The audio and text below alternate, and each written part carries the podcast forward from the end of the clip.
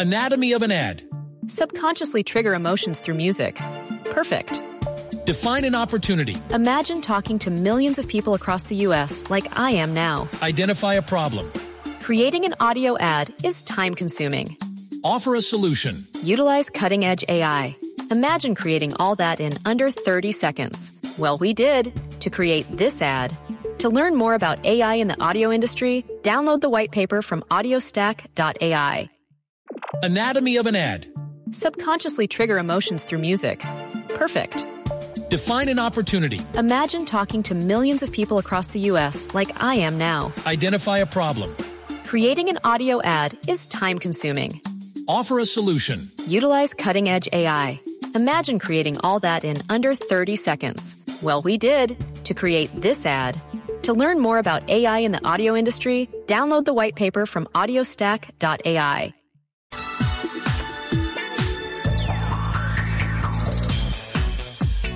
11 de la mañana, 9 minutos. ¿Qué tal amigos? Muy buenos días. Qué gusto saludarlos, darles como todos los sábados nuestra especial bienvenida a esta hora para arrancar las dos horas que dedicamos en toda nuestra programación a las notas, a las voces, a los protagonistas de todo lo que tiene que ver con la industria que se mueve sobre ruedas, la industria de los autos, las motos, competición a motor, infraestructura, seguridad vial, reitero todo lo que tiene que ver con esta apasionante industria que se mueve sobre ruedas. Don Eduardo Molano, Don Otico Zapata nos acompañan en la plataforma técnica. Laurita Martínez está, como siempre, en la plataforma digital acompañándonos y el equipo de autos y motos listos a poner primera, apretar a fondo el acelerador con tantas noticias que tenemos para todos ustedes el día de hoy. Doña Lupi, ¿qué tal? ¿Cómo estás? Buenos días. Mi querido Ricardo, muy buenos días. Feliz como siempre que sea sábado y podamos estar aquí juntos compartiendo con todos nuestros oyentes esta pasión que nos corre por las venas. Les recuerdo nuestro Twitter, arroba Blue Autos y Motos, arroba Ricardo Soler 12, arroba Luz EUC con doble S y nuestro musical, arroba Ascensionel. En silencio Oh. He sufrido tantas penas por ser mi alma tan buena y no poderla controlar. Qué pesar. Si no han quedado motivos, no conozco el egoísmo y a nadie le hago mal. Hola Lupi, hola Richie, un cordial saludo para ustedes, un abrazo para todos los oyentes que nos acompañan cada sábado de 10 de la mañana, de 11 de la mañana a 1 de la tarde sintonizados con Blue Radio en las diferentes estaciones del país para compartir momentos de mucha alegría, el rugido de los motores y por supuesto toda la industria automotriz. A petición del público, egoísmo de Julio Miranda. La que nos marca el camino que debemos recorrer, para mal o para bien. A mí Este es un homenaje a un correcamino como el Capitán Jaramillo. Bienvenido, Capi. ¡Upa! So, hola Nelson. Richard, un abrazo para ti. Lupi, hermosa, un beso grande. Y mi, mi querido amigo Nelson Enrique Asensio, sí se bienvenida volvieron tan amigos. espectacular. No, sí, claro, es que me está recibiendo y acabo de recorrer 1500 kilómetros en ese hermoso llano y ese es el himno de Héroes del Orinoco, esa canción. A mí me tocó esta ruta y ¿qué le vamos a hacer? Si hay que perder, yo no estoy resignado, déjenme seguir luchando que mi deseo es vencer. Eso es lo máximo. Ese es Héroes del Orinoco. Muchas gracias, Nelson Enrique. Un abrazo para todos. No, yo sí me uno a ese homenaje al Correcaminos, al capitán Fernando Jaramillo. Póngamele un poquito más de volumen, por favor, Don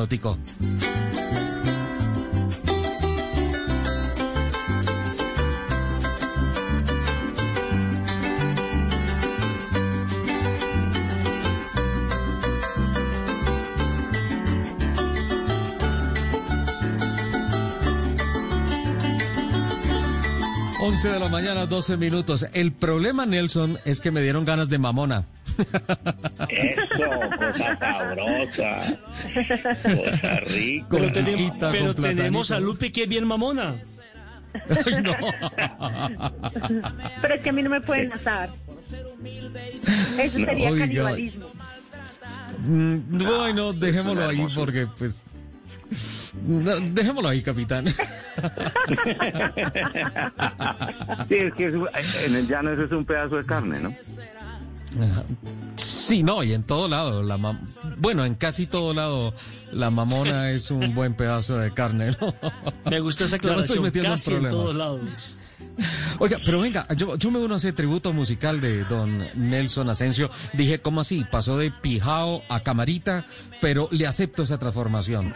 Eh, ¿Cómo así que hizo 1500 kilómetros y que tiene buenas noticias de, de Héroes del Orinoco, capitán? Pues Richard, imagínate que conseguí eh, una autorización. Eh, el municipio de Puerto Gaitán está muy interesado en hacer una reactivación de manera responsable como lo ha planteado el gobierno nacional y ha dejado, digamos, algunas cosas en cabeza de los municipios, pero también con el apoyo, por ejemplo, del Ministerio de Transporte. Entonces hemos solicitado unos permisos y, y están en trámite, van muy bien, afortunadamente porque quieren reactivar situaciones, eventos, iniciativas privadas en donde se mantenga, digamos, todo el aislamiento social con todos los protocolos de bioseguridad, pero que la gente pueda disfrutar, conocer lugares en donde, pues lo que estamos haciendo es llevando un aporte para activar la economía.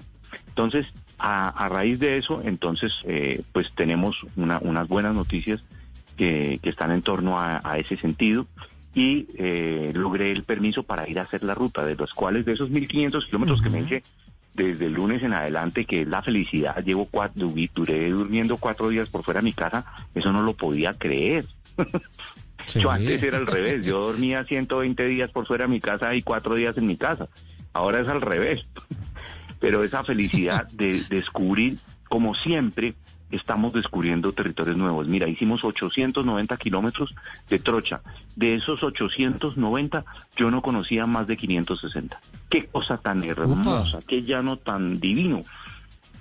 Unas reservas entre pero, y San José de Ocuné espectaculares. Reservas son indígenas porque no hay eh, básicamente nada, no hay nada. Eh, y tristemente los indígenas pues viven de la casa entonces pues han acabado con toda la, fauna. Pero el paisaje es absolutamente hermoso, agreste, eh, no, es, es una hermosura de lugar. Y San José de Ocuné pues suena como a un pueblo. Eh, tiene realmente una antena de celular, tiene mm, una tiendita y, y, dos casas con una escuelita. La escuelita obviamente por razones normales en ese momento está cerrada y es el punto donde llega el eh, básicamente el ferry que lo pasa uno el río Bichada al otro lado a buscar y conectar con la zona de Cumaribo en un sitio que se llama La 14. Pero qué belleza de sitios, qué cosa tan espectacular. No hay poblaciones, entonces no vamos a contagiar a nadie, nadie nos va a contagiar. Eh, es, muy lindo, muy lindo, muy, muy, muy, muy... Capitán. realmente como nos gusta. Se había hablado inicialmente de que la fecha era justamente, y como es tradicionalmente, cerca de la celebración del 20 de julio, la fecha de la independencia, porque esa prueba es un homenaje a las fuerzas militares, al ejército colombiano. Eh, ¿Se pospuso, no es cierto, para agosto? Se pospuso para el 6 de agosto. También, obviamente, pues aprovechamos que el 7 de agosto, que también es eh, fecha de la independencia de Colombia, pero pues obviamente con viendo que, que, que se estaba alargando nuevamente el tema de la 120 en ahora. Entonces, pues lo pasamos eh, para el 6 de agosto y ya eh, seguramente con las autorizaciones del Ministerio de Transporte y por supuesto de Puerto Gaitán que ya nos dijo son cuáles son los hoteles que cumplen los protocolos, que están todas las cosas bien definidas, nos fumigaron los carros, nos retomaron la temperatura, nos revisaron los tapabocas, el jabón antibacterial, el alcohol, todo, todo absolutamente eh, muy estricto eh, en, el sentido de protección de la vida. Eso fue muy bueno lo que vivimos y lo que se va a vivir, pero además nosotros le vamos a sumar la prueba de COVID, la de tamizaje que se va a hacer en, Puerto Gaitán, allá en el municipio, al 100% de, de quienes vayan a, a realizar la travesía. Y por supuesto, cero reuniones, nada, no existen las reuniones sino virtuales por Instagram. Reuniones, sí, claro, toda la planeación y todos los cursos que se hacen, reuniones de pilotos y todo esto tiene que ser así, ¿no es cierto? Exactamente, totalmente eh, virtual. No, no vamos a hacer ninguna aglomeración, ningún acercamiento social de ningún tipo. Y, con esas distancias tan enormes, tan grandes, pues obviamente uno pues, no se encuentra a nadie. Y, en la zona donde vamos, nosotros no pasamos, saliendo de Puerto Gaitán, no pasamos por ningún pueblito, ningún municipio, ninguno, absolutamente ninguno. Hay unos puntos de tanqueo que, que los hemos definido, donde la gente va a poder tanquear, pero hay que llevar por lo menos 400 kilómetros de autonomía. De autonomía, ¿no? Eso es condición del reglamento, ¿no? Así es, de autonomía de 400 kilómetros y que la gente tiene que tener en cuenta cuando va con la doble y el bajo, porque ha llovido, bueno, a cualquier cantidad de agua ha caído en el llano, obvio es la, la, la, la época del invierno, entonces pues siempre hay que andar casi todo el tiempo con la doble y en muchos sitios poner el bajo y uno se entierra y entonces hay que sacar el winche y las eslingas y los grilletes y todo eso, pues, pero, pero, pero eso es parte de la aventura, esa es la entretención. Si no fuera así, pues sería un poco aburrido más bien. Entonces, eh, realmente Es duro. eh, es duro, sí. Por eso es un poco eh, también la palabra héroe, eh, además de que es un homenaje, es una emulación a los verdaderos héroes que no tienen ni idea de la madre, ni idea del padre, ni tienen cumpleaños, ni primero de enero, ni 31 de diciembre, ni 24 de diciembre, nada, y nos están cuidando. Y están allá, en esas zonas, eh, dando la vida por nosotros, y no nos conocen. Entonces, ese es el homenaje a esos héroes. Y un poco de la emulación a, a ellos es también el sufrimiento, pero que es parte que del, del recorrido, y así dice, a mí me tocó esta vida, ¿y qué le vamos a hacer? Eh, Los héroes no invisibles. estoy resignado, déjenme seguir luchando, que mi deseo es vencer. Y vencer en el de los locos es llegar a la meta. Ese es el, el tema. Qué bueno, capitán. Pues estaremos muy pendientes de, de la celebración de esta prueba. Obviamente, eh, y hay que decirle a todos nuestros oyentes que eh, todos los eventos están supeditados a las disposiciones gubernamentales, porque pues el tema del COVID-19 no es algo regional, es un tema global. Eh, pero, pero sí, yo creo que ya empieza a ser justo de que eh, tengamos la posibilidad de volver a, a disfrutar todo lo que nos ofrece el país, ¿no? Y una rica mamona, qué delicia. Una delicia de mamona. Claro que 11 de la mañana. todo- sobre todo, sobre todo, capitán. Sí. eh, yo me le apunto esa mamona. Sí, Ricardo Soler es el chef, porque entiendo que ayer hizo un curso acelerado de cocina vía internet, vía digital. Imagínese, si Lo vi en vía digital se le quemó la carne, ¿cómo era en, en la realidad? era No, no, pollo, no, era no, no. pollo, era pollo. Ayer era pollo, Parece ¿no? que hubo muy buenos comentarios de, de Paola y de Jerónimo, o sea que yo creo que sí salió bien. Creo que están, receta, creo, bien, capitán, que en este momento están en la clínica por intoxicación. Ay, Dios. Pero-. Pero están vivos. que es lo Eso es lo importante. Sí, Sobrevivieron. Ellos son, eso- ellos son los héroes de mi sazón en la casa. Sí, sí, sí, sí, sí, sí. Pero ese es algo de lo que le voy a hablar un poquito más adelante porque Lupi, ya sí Lupi abandonó eso, el evento. cualquier cosa.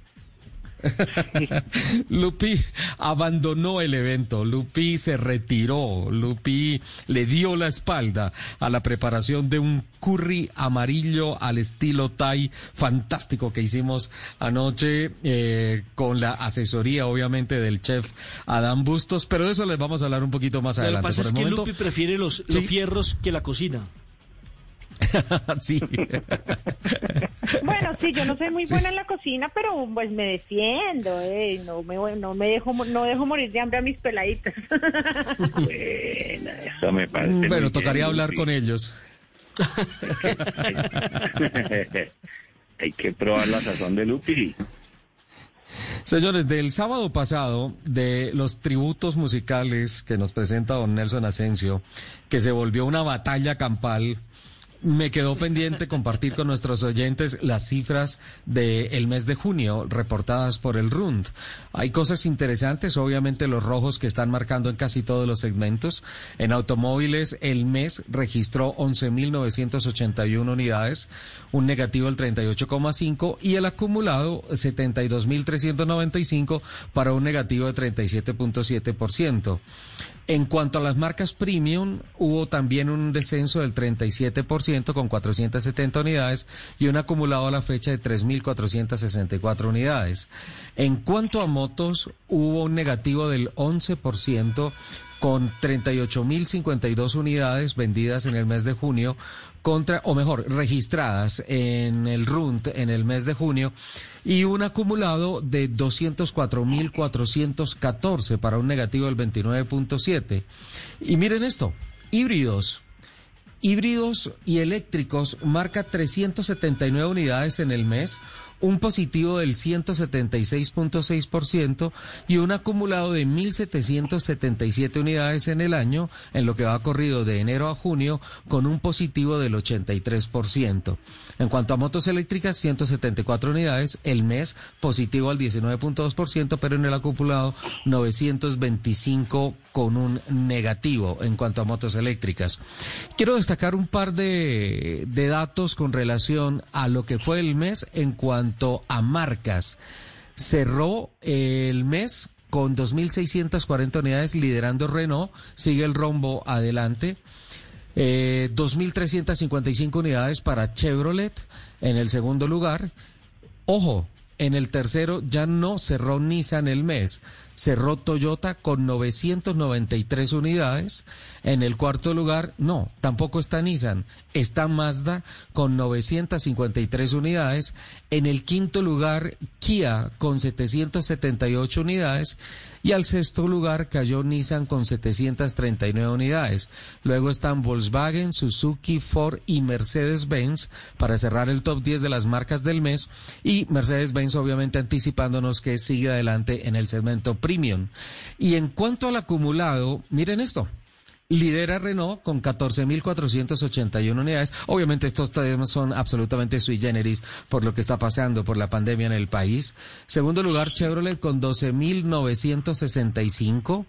En el tercer lugar, en el acumulado, Lupi en alguna oportunidad a finales del año pasado dijo, siento a Mazda muy cerquita de Nissan, en cualquier momento podría ser tercero y ese momento es hoy, Lupi, porque en el acumulado Mazda está con 6.146 unidades en el tercer lugar, en el cuarto lugar está Nissan con 5.836, en el Pero quinto está Kia. Están, sí, están bien cerquita. Esa fluctuación puede variar en cualquier momento. Y también Kia está muy cerca, con 5.142, pero en el sexto lugar, y anticipando lo que dijo el capitán Fernando Jaramillo a finales del año pasado, que él creía que este año Toyota podría estar pellizcando algo del top 5, está en el sexto lugar, muy cerquita, con 5.014 unidades. Entre el cuarto lugar y el sexto lugar hay apenas 750 unidades de diferencia. Al séptimo cae Volkswagen con 3.629 unidades, octavo está Suzuki con 2.633, luego está Ford con 2.294 y cerra el acumulado Mercedes-Benz con 1.573 unidades. Esto significa lo que está pasando con Toyota, que mm, es el líder indiscutido en materia de vehículos amigables con el medio ambiente. Eh, se ponen adelante en eh, híbridos y eléctricos y pues eh, yo creo que tenemos que destacar, eh, tienen 552 unidades contra 413 de Kia, 184 de BMW, 180 de Mercedes-Benz y 94 de Renault. Todo gracias al Corolla híbrido que ha sido la gran apuesta que mm, ha hecho Toyota en el segmento de automóviles. Creo que ha sido una de las cosas más acertadas que ha hecho la marca japonesa en los últimos años. Y mm, las marcas premium, lo que tanto le interesa a Lupi en el acumulado, Mercedes-Benz lidera, como lo hemos dicho, con 1.321 unidades contra 1.215 unidades de BMW, que está en el segundo lugar, Audi 341 unidades en el tercer lugar, Volvo Está muy, 235 está muy cuarto. marcada esa diferencia de Mercedes y BM con Audi, ¿no? Sí, la pelea es entre Mercedes y BM en cuanto a cantidad de carros en el segmento premium, porque Audi, como tú dices, está lejos, 341, luego Volvo 235 y en el quinto lugar Mini 169 y luego están Land Rover, Jaguar, Porsche, DS y Lexus en el top 10. Esas eran las cifras que tenía pendientes compartirles, eh, contarles a nuestros oyentes cómo va el mercado del automóvil pese al cierre, pese a la cuarentena, pese a todo, pues eh, hay, hay cifras que por momentos piensan que esto se puede reactivar. Ahora, con el tema de por lo menos los cierres forzados que vienen a partir del próximo lunes hasta mediados, finales de agosto, creo que vamos a volver otra vez con una curva un poco hacia abajo. Pero bueno, es entendible en la situación. Vamos a un corte y ya continuamos con nuestros invitados y con muchas más noticias aquí en Autos y Motos de Blue Radio.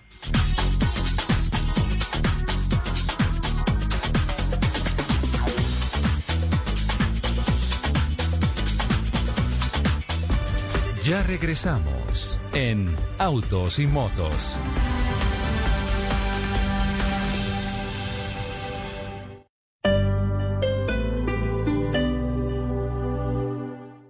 Si es humor, ¿Pero qué libro me recomienda usted, papi? ¿Pero qué tipo de literatura le gusta? Usted dígame y yo me le pego a lo que usted diga. Sí. Cien años de soledad. A ella le gusta Coelho. Ay, ¿cómo supo? Me gusta Coelho. ¿A usted también? No, no, no, no, no, para nada. A mí me gusta tanto Coelho como... Afortunada Silvia. Ay, que le puede recomendar por lado y lado a Silvia. Vea, mami. vea. Le ¿Qué le pasa? ¡Qué horror! La estoy ¡Qué horror! oyendo. Les quiero decir que a Silvia tampoco le gusta Coelho. No le gusta Coelho. si es opinión, Esto de los cierres localizados me parece muy interesante porque no se va a cerrar toda la ciudad, porque la vida no es solamente la salud, sino también la forma como las personas pueden trabajar. Voz Populi, de lunes a viernes desde las 4 de la tarde. Si es opinión y humor, está en Blue Radio, la nueva alternativa.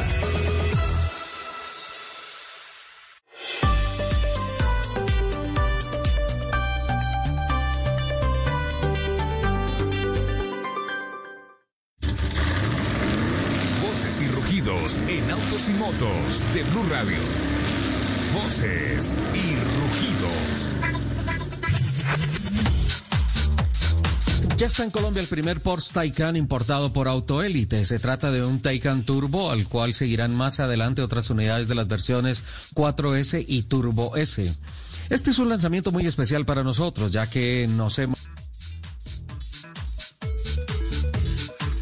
calidad de las vitrinas de nuestro Porsche Center en Colombia, dijo Alberto Velar, gerente general de Autoélite. El Taycan Turbo que está en Colombia entrega hasta 670 caballos de potencia 500 kilowatts gracias a las funciones Overboost y Launch Control. Acelera de 0 a 100 kilómetros por hora en 3.2 segundos, tiene una velocidad máxima de 260 kilómetros por hora y cuenta con suficiente autonomía para hacer el recorrido Bogotá-Medellín sin necesidad de recargas.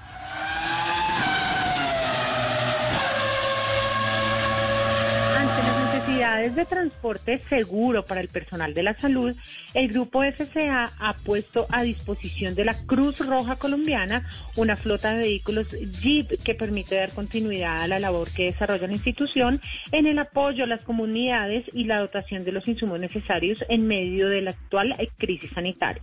La flota, compuesta por cinco vehículos Jeep Compass, fue entregada a los funcionarios de la Cruz Roja en el marco de un acuerdo que busca unir esfuerzos para mitigar el impacto negativo que el coronavirus ha dejado a su paso por Cundinamarca. Como paliza se puede calificar la actuación del piloto británico Lewis Hamilton en la sesión de clasificación para el Gran Premio de Estiria que se celebra en Austria. Bajo una fuerte lluvia que retrasó la programación, el corredor de Mercedes-Benz Grand Prix consiguió la pole position con 1 minuto, 19 décimas y 273 centésimas, siendo 1.2 segundos más rápido que Max Verstappen, quien se clasificó segundo. El tercer lugar quedó en poder del español Carlos Sainz Jr. y completó la segunda fila el líder mundial, el nórdico Valtteri Bottas. La segunda carrera del mundial la llegará mañana a las 8 de la mañana hora colombiana. Recordemos que esta es la pole position número 83 de Hamilton.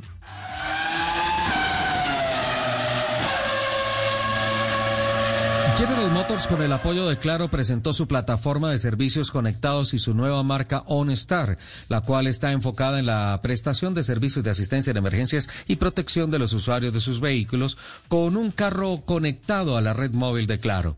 El recientemente lanzado Onix Turbo llega al mercado colombiano como el primer vehículo de su segmento con Internet Wi-Fi a bordo. Las dos compañías concretaron esta alianza con el propósito de brindar a los colombianos un nivel superior de conectividad, empleando tecnología de Internet de las cosas, para complementar la seguridad y eficiencia. También cuentan con esta tecnología la Blazer RS y la Traverse y se proyecta que en un futuro próximo todos los vehículos del Corbatín que salgan a vitrinas cuenten con dicha tecnología. Dodge SRT está flexionando sus músculos y duplicando su compromiso con las carreras drag, presentando el nuevo Dodge Challenger SRT Super Stork 2020, el muscle car más rápido y poderoso del mundo. Juré que nunca destruiríamos otro Demon y no lo haremos, dijo Tim Kuniskis, responsable global del programa en Norteamérica. Pero también dije que cada Challenger Hellcat y Red J puede, viene en un compromiso tácito de mantener la marca y el nuevo Challenger SRT Superstock está diseñado para hacer precisamente eso, puntualizó el directivo. La nueva bestia americana acelera de 0 a 100 kilómetros por hora en 3.2 segundos y hace el cuarto de milla en 10.5 segundos, alcanzando la meta a 209 kilómetros por hora. Indicar disputará dos carreras este fin de semana para completar la tercera y la cuarta fecha del año. El escenario en el circuito de Road America situado en Elkhart Lake, Wisconsin, que con sus 6.5 kilómetros y 14 curvas por vuelta se caracteriza por ser el más extenso de todos los trazados que visita en el año el torneo de monoplazas. Hoy habrá una sesión de clasificación y una carrera, mientras que mañana domingo se repetirá la misma dosis de programación. Como novedad, se incluirán las categorías de ascenso hacia la IndyCar y se contará con público en las tribunas. Los invitamos a que sigan con la programación de autos y motos aquí en Blue Radio.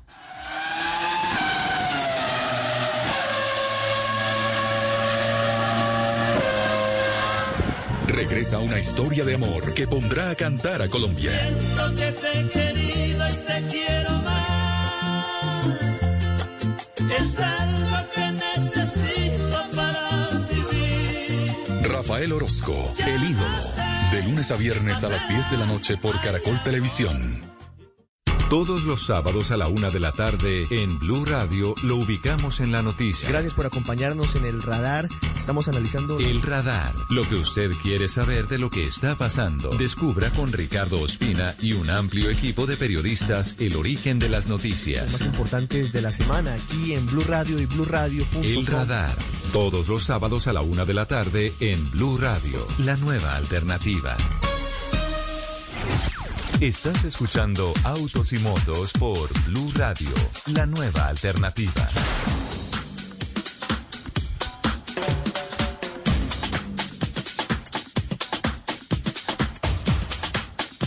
Once de la mañana, 35 minutos. Mm, creo que hubo un pequeño corte cuando estaba presentando la noticia de voces y rugidos, por tanto me permito referirme rápidamente a ella y habla de que ya está en Colombia el primer Porsche Taycan importado por Autoélite.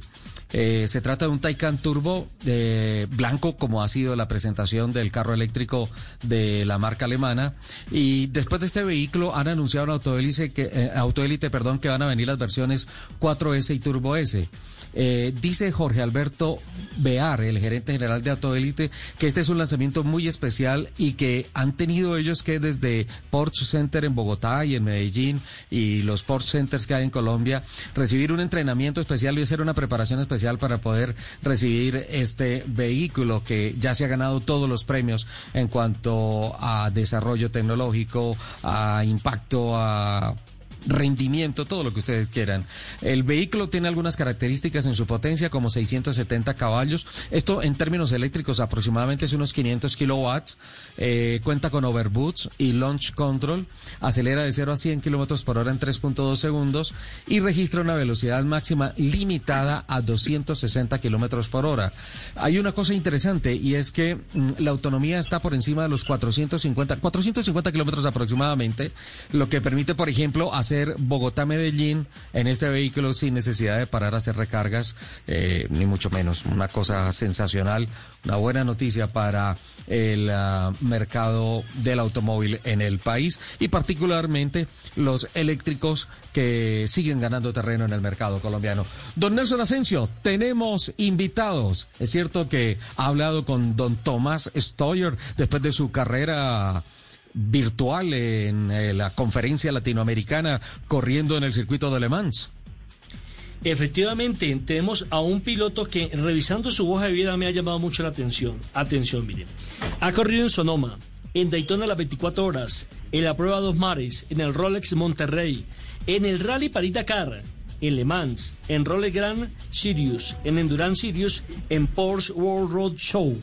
Y hace 15 días Ajá. estuvo participando en el Porsche Latam y Tropi. Recordemos que iba sexto y algo le ocurrió. Pero por eso hemos invitado a Tomás. Bienvenido a Autos y Motos. Un placer tenerlo aquí con nosotros en este espacio que va hasta la una de la tarde. Bienvenido, Tomás. Señores, muchas gracias por invitarme. Es un placer estar conectado con ustedes. Lástima que no pueda ser en vivo y en directo, pero Sí. acá estamos y apoyando nuestro automovilismo.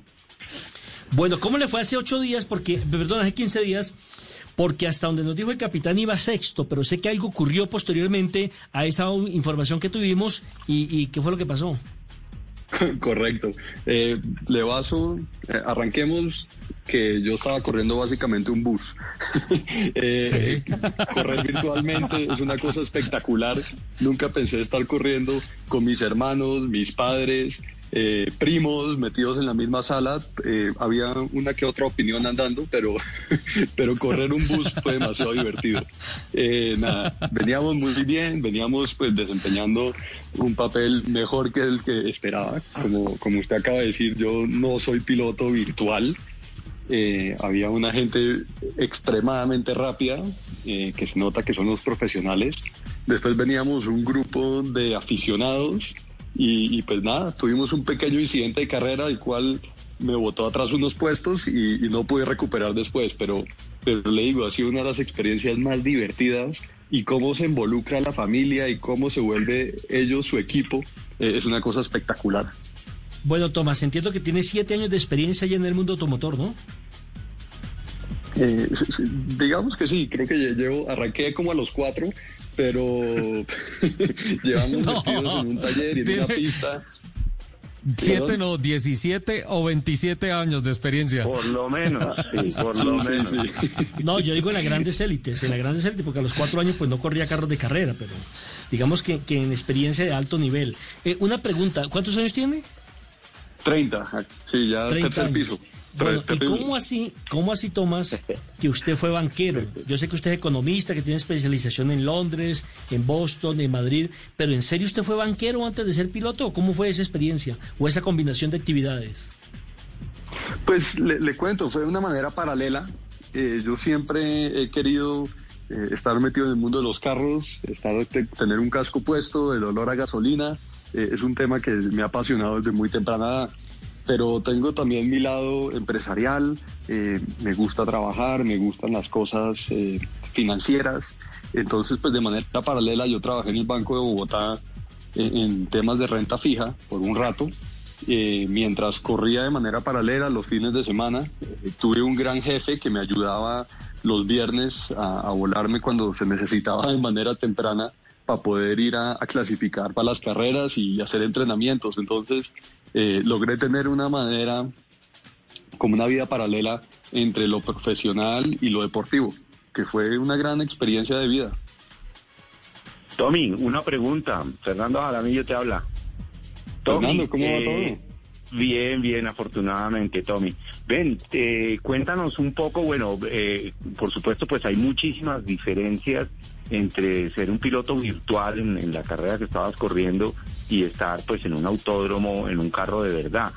¿Cuáles serían, digamos, como las, las eh, cosas que te harían falta o que te hacen falta cuando estás manejando virtualmente que tú extrañas de verdad y dices, bueno, eh, esto es virtual, es interesante, es un reto, es divertido, estás con la familia, bueno, una serie de cosas eh, apasionantes o interesantes alrededor de eso, pero ¿qué es lo que más extrañas o, las cosas que más extrañas cuando en realidad eh, te hace falta es estar en la pista, en un carro de verdad?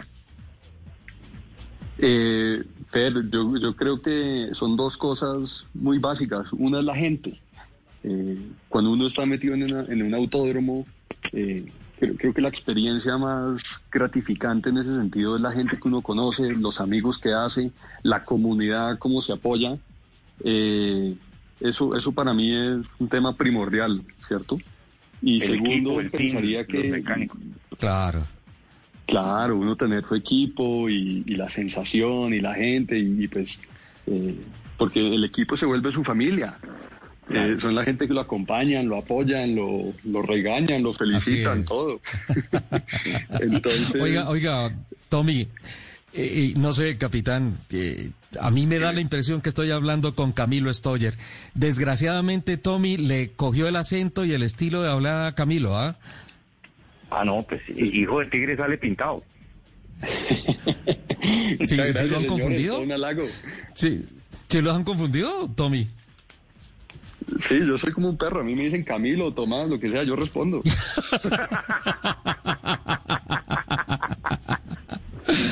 Bueno, yo estoy viendo la mucho- carrera y, Ricardo, la por verdad... favor, más respeto para mi invitado. Sí, sí, de acuerdo, de acuerdo, con todo respeto. Yo estuve viendo la carrera, Tommy, y lo que tú dices, habían unos cuatro o cinco gamers que marcaban una diferencia, pero de los pilotos pilotos, el segundo paquete mm, arrancaba en el puesto cuatro o cinco y tú estuviste ahí siempre. Lo, lo que le decía, mire, tercero. eh, me, me quito el sombrero frente a los profesionales, a los, entre comillas, gamers, que son profesionales para juegos virtuales eh, y para los esports. Eh, Es una locura. Lo, lo que andan estos locos es impresionante. Eh, Se saben cada truco, cada cosa, reconocen el carro, la pista, la estrategia. Es una cosa de locos. Eh, ¿cómo, ¿Cómo llegar allá? No tengo ni idea. Eh, en, el segundo, en el segundo bache, que era como el puesto 5 al 10, eh, veníamos todos los aficionados eh, que nos gusta nuestro tema, que corremos virtualmente con amigos por diversión eh, y, y venía muy divertido. Realmente eh, de eso se tratan las carreras, de que uno pueda tener alguien con quien jugar en la pista, estar cerca eh, y, y todo eso. Y, y bueno, tuvimos un pequeño incidente de carrera, como le dije antes. Eh, Tomás, sí, ¿cuál sí, es sí, el claro. futuro suyo? Pero, pero no, estuvo muy bien. ¿Y, y le quedó platica para Techo Colombia? No, pero sí me tomé una cerveza después, tranquilo. Oiga, entre otras, entre otras, aprovecho ese comentario para agradecerle al doctor Bear que a un grupo de periodistas que nos invitaron a la carrera nos mandaron un kit fantástico que incluía unas, unas cervecitas que estuvieron absolutamente deliciosas. La verdad, creo que en esa organización, paralelo a la carrera, el Port Center de Autoélite se, se lució. Y, y no, y Colombia también quedó muy bien parado porque estuviste ahí en la pelea, Tommy.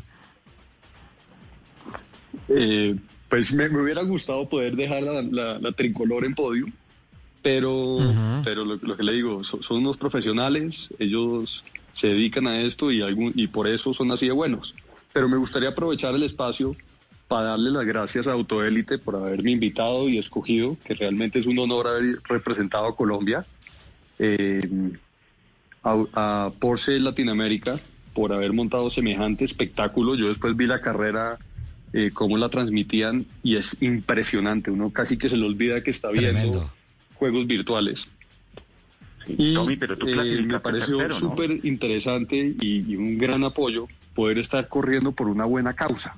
Eh, el COVID-19 nos tiene a todos en una situación muy eh, atípica y hay familias pues que están sufriendo mucho y qué bueno haber podido correr por una buena causa. Qué bueno, sí. Tommy, ¿y de proyectos reales para el autódromo ¿qué, qué, en qué está trabajando? ¿Qué tiene en mente? Por ahora estamos poniendo el carro a punta para las seis horas, eh, con muchas ganas de que nos dejen ir a entrenar eh, y, y bueno, desarrollar un buen papel para, para este año 2020 en unas buenas seis horas, que gracias al Ikimoli que nos está dando la mano con toda la preparación de, las, de, de nuestro carro. Qué bueno, interesante. A propósito, yo esta semana pasé por el Autódromo Tocancipá eh, muy bien, ya está listo el escenario, han hecho toda la señalización, han puesto los arcos para desinfección de los vehículos en la entrada, han hecho la separación de los pits uno por medio, han hecho toda la señalización, los dispositivos de gel antibacterial, eh, la señalización hacia los baños, en la zona del restaurante también eh, ampliaron las áreas y eh, separaron las mesas. El autódromo está listo. Cuando las autoridades lo autoricen, el autódromo Tocancipá está listo. Yo quiero también aprovechar ese comentario Tommy, para felicitar a- al equipo administrativo de Autódromos S.A. porque han hecho la tarea y ya están es- esperando a que venga la firma del decreto autorizando que el automovilismo vuelva otra vez a las prácticas y a las carreras. Yo creo que vale la pena también exaltar el trabajo que han hecho ellos. Pues Tommy, no sé, capitán, si tenías alguna otra pregunta.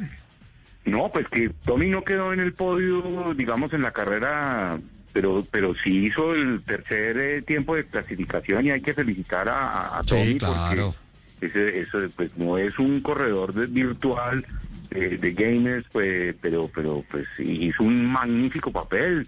Tommy, muchas gracias por representar a Colombia y, qué bueno que, lo hayas podido hacer y, nos divertimos. Yo también vi la carrera, me pareció muy divertido. No, muchas gracias, Fer, por esas palabras de ánimo, como siempre. Eh, creo que esa fue una buena vuelta que, logramos encontrar un poquito de rebufo con otros en las rectas. Y, y bueno, hay veces uno se inspira. Muy bien. Genial, Esa es la humildad, ¿no? Típica de, de- de Tomás. Sí, que a veces se Fantástico. inspira y el hombre es excelente piloto. Qué bueno, Tommy. Muy Tommy, bien, mu- felicitaciones. muchísimas gracias por aceptar esta entrevista y bueno, bienvenido siempre a Autos y Motos de Blue Radio. No, señores, un placer saludarlos, los sigo mucho. Muchas gracias por mantener todos nuestros temas a motor andando. Un fuerte abrazo y que se cuiden mucho. Un abrazo, Fantástico, Tommy. muchísimas gracias. Saludes.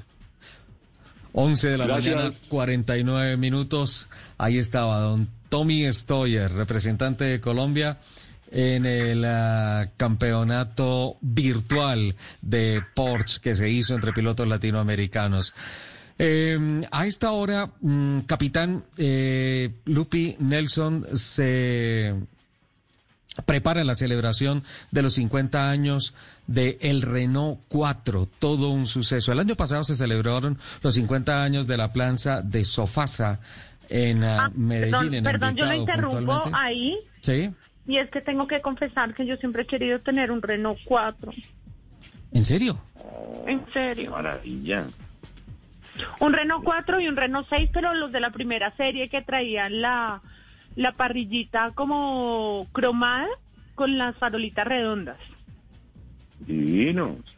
Hay unos Sí, clásicos sí, sí, divinos, sí. Lupi. Ese es el plus. Quiero. De hecho, Bueno, por ejemplo, el Tommy Renault 4 Sawyer ahora se va a valorizar más, ¿no? En, el rally de la lechuza estuvo corriendo en un clásico de esos, igualito los que son de los de hace 50 años, en, eh, en el rally La Lechuza del año pasado, eh, eh, en uno que está con la bandera del Automóvil Club de Colombia, absolutamente divino. Iba con Ricardo Morales, el presidente del Automóvil Club, además. Son divinos. Qué interesante. carros.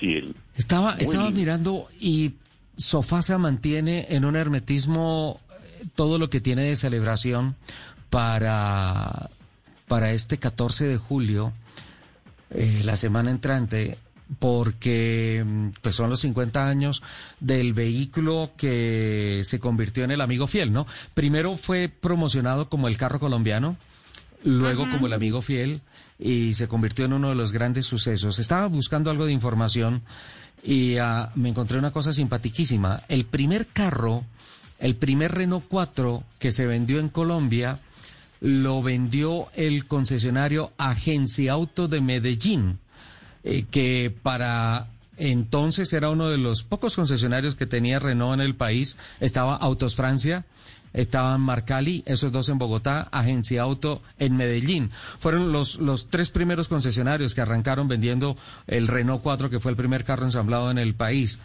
Eh, ¿Tienen un estimado del costo? ¿Cuánto costó ese primer carro? ¿Más o menos? un estimado por ahí 500 mil pesos aproximadamente. No, yo creo 500 mil que... pesos.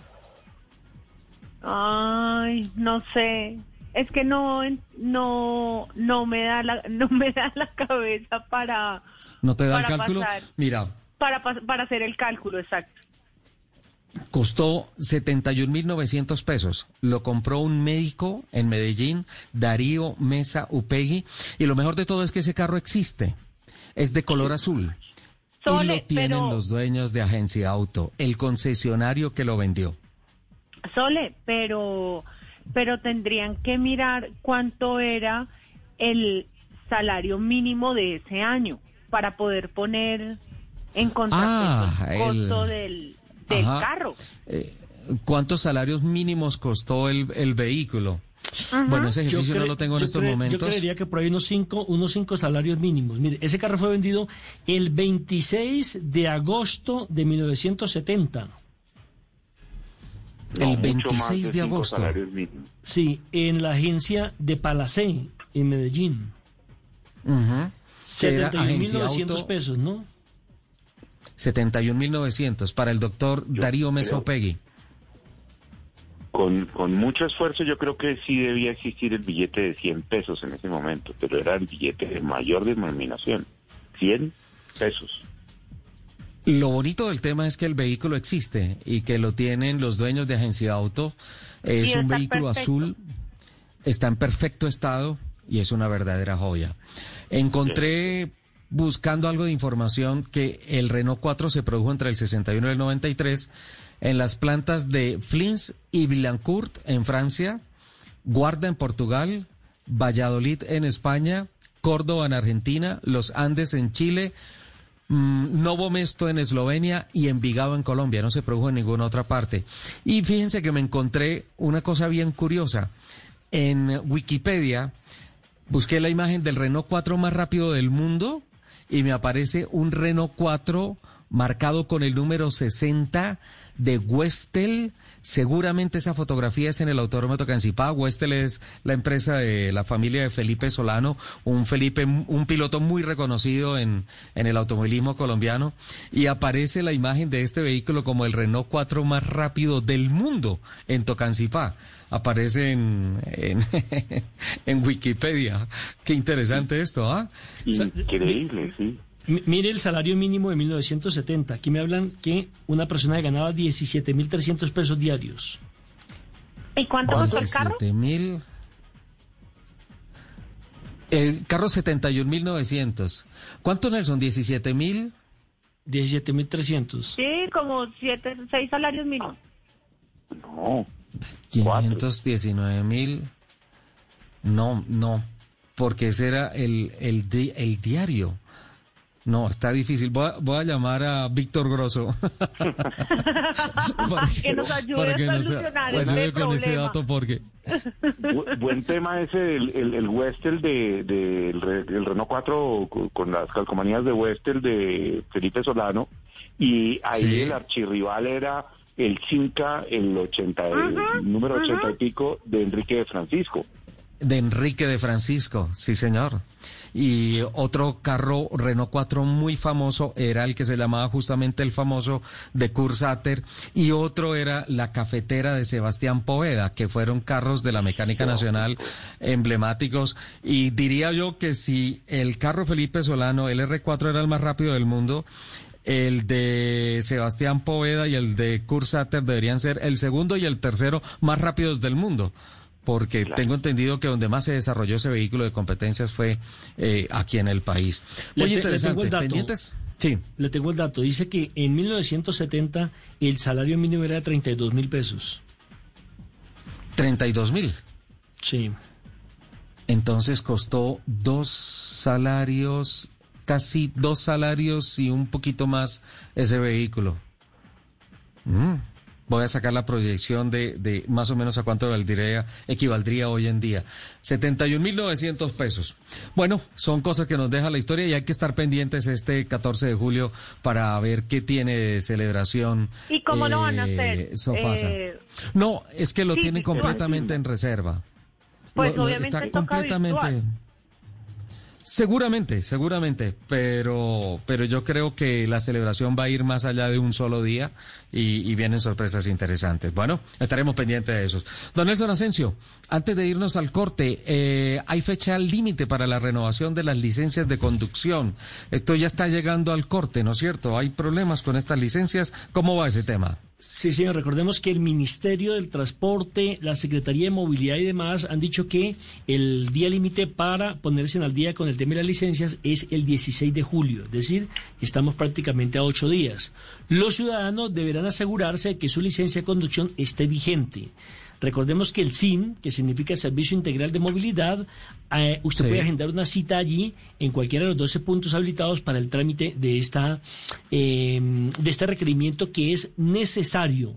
La Secretaría Distrital de Movilidad, recordemos que comenzó en, en una pausa que hicieron entre el 19 de marzo y el 15 de julio por el tema de la pandemia, entonces permitían que usted pudiera conducir con la licencia vencida, pero ya a partir del 16 usted se tiene que poner al día. Atención que deben renovarse 15.376 licencias hasta el momento. Ese pues es cifra que nos entrega la Secretaría eh, Distrital de Movilidad. Y recuerden que tienen que presentar un examen médico, tienen que verificar que ustedes no tengan comparendos para poder eh, renovar la licencia de conducción, que tendrá un costo de 78.200. Atención, no estoy diciendo que la saque por primera vez, sino que renueven la licencia, 78.200 pesos. Y la de motos tiene un precio de 156.000 pesos. ¿Me puede reiterar la fecha límite, don Nelson, por favor? 16 de julio del 2020. Con o sin Está pandemia, ese día se cumple. Este jueves que viene, de la próxima semana. Sí, señor. Es interesante. Ok, entonces pendientes. Más de 15 mil licencias para la reactivación. Interesante. Richard, sobre el Renault 4, los 50 años, Señor. tengo una nota. Eduardo Gil Ramírez me escribe que uno de los mejores preparadores de, de Renault 4 eh, eh, fue Peter Goldring, si lo recuerdas. Sí, sí, claro. Claro, claro, claro. El hijo de Hans, eh, perdón, el papá de Hans Peter Goldren, que es hoy en día el ingeniero jefe de toda la operación deportiva del equipo Autostock Renault. Eh, de hecho, supe que él tenía unos modelitos a escala de los Renault 4 que sacó en alguna oportunidad la revista Motor de la casa editorial El Tiempo. Y pues obviamente debe tener muchos recuerdos, fotografías, grabaciones, escritos, publicaciones. Eh, Hans Peter que guarda el legado de el viejo gruñón de Peter Goldren, uno de los mejores preparadores del automovilismo colombiano en todos los tiempos. Buen dato, buen dato, capitán. 11.59. Eh, Sí, les cuento Nelson. que yo aprendí a manejar en un Renault 4, ¿no? Cuando estaba, cuando serio? estaba en la universidad. Sí, claro, cuando estaba en la universidad. Acuérdense que esa palanca no está anclada al piso eh, del carro, sino en, en el tablero, ¿no? Al frente. Uno sacaba para hacer los cambios frente al tablero. Y yo recuerdo que estaba en el parqueadero, me dieron las llaves del carro de una, de una compañera y fui y abrí el carro cuando empezaron a gritar que me estaba robando el carro. Yo, ¿cómo así? Yo volteé a mirar para todos lados, llegaron los celadores y todo eso, y era que habían dos carros igualitos del mismo color, Renault 4, y la llave el uno le servía al otro. Susto tan ¿En berraco, oiga. Sí, en serio me pasó esa.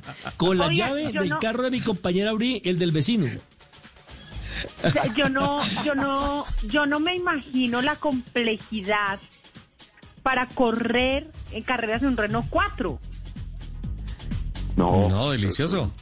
un desarrollo No, que se ha hecho, para que meter se los cambios.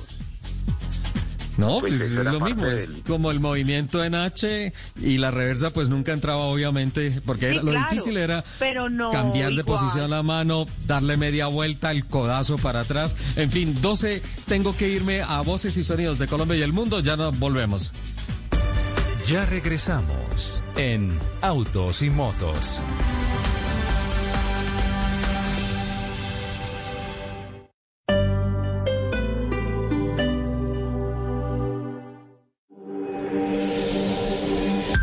Nada es para siempre. El hielo se derrite, el sol se esconde, las semillas se las lleva el viento, los amores se acaban, las personas cambian. Blue Radio. Este sábado en Travesía Blue les contaremos cómo se sostiene uno de los restaurantes de la Sabana de Bogotá. Les contaremos la realidad de los parques temáticos del país y cómo se preparan para reabrir puertas. Les tenemos la selección de siete películas para viajar que nos hace una importante plataforma de streaming. Este sábado, después de las 3 de la tarde, Travesía Blue por Blue Radio. Porque viajar sin salir de casa también hace parte de la nueva alternativa. Travesía Blue por Blue Radio y bluradio.com. La nueva alternativa. El que no quiso cuando pudo, no podrá cuando quiera. Blue Radio.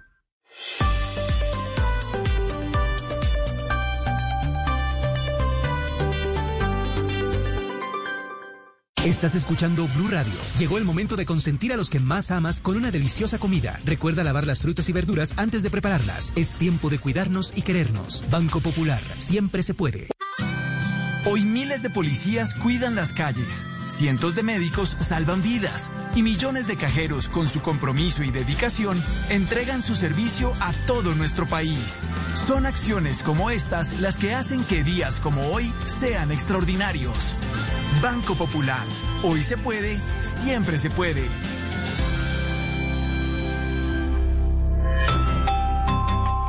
Somos Grupo Aval, vigilado Superintendencia Financiera de Colombia. Voces y sonidos de Colombia y el mundo en Blue Radio y bluradio.com, porque la verdad es de todos. 12 del día, 3 minutos, las noticias en Blue Radio. Mucha atención que en Valledupar falleció esta mañana otro de los heridos de la tragedia de Tasajera, llegando hacia 29 el número de fallecidos. La nueva víctima es un hombre de 38 años que tenía quemaduras en el 90% de su cuerpo. Los detalles los tiene Diana Ospino.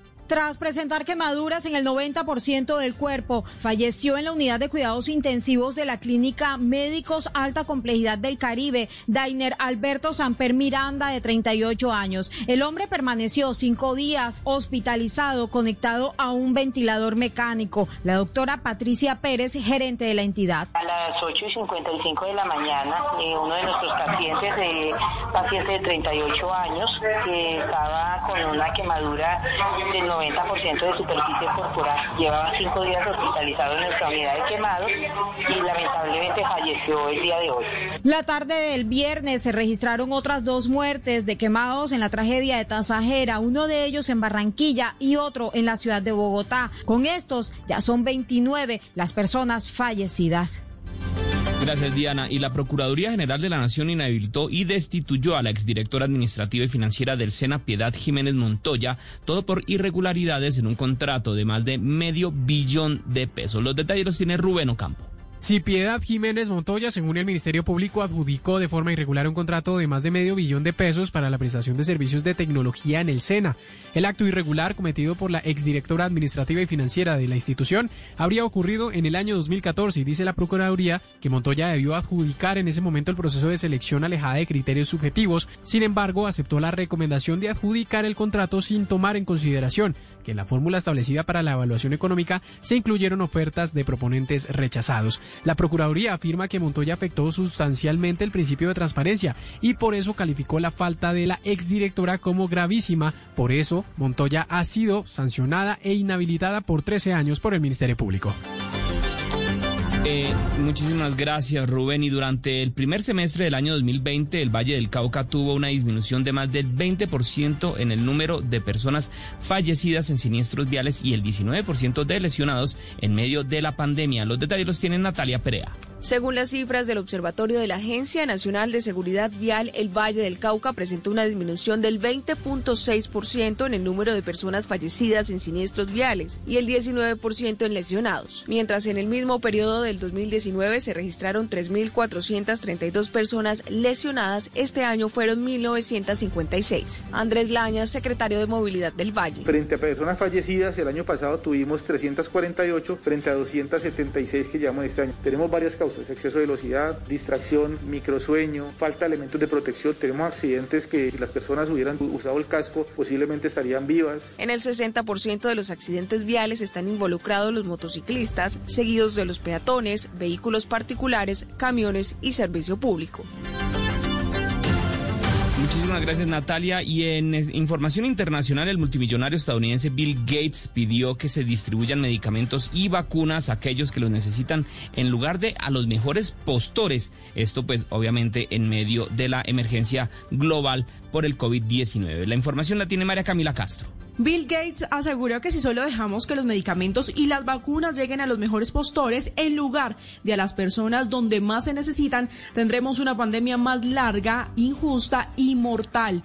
Afirmó que no necesitamos líderes que tomen esas decisiones difíciles sobre la distribución basada en la equidad, no solo en factores impulsados por el mercado. Enfatizó además que la pandemia ha interrumpido las cadenas de suministro de drogas, incluso contra el SIDA, lo que conlleva interrupciones que podrían evitar que cientos de miles de personas reciban los tratamientos que necesitan. Pero también afirmó que se están desarrollando mejores herramientas de diagnóstico para identificar a los infectados. Se están realizando inversiones en bibliotecas de medicamentos antivirales que han sido una rama de la ciencia con poca inversión. Y finalmente aseguró que están haciendo grandes progresos en las vacunas.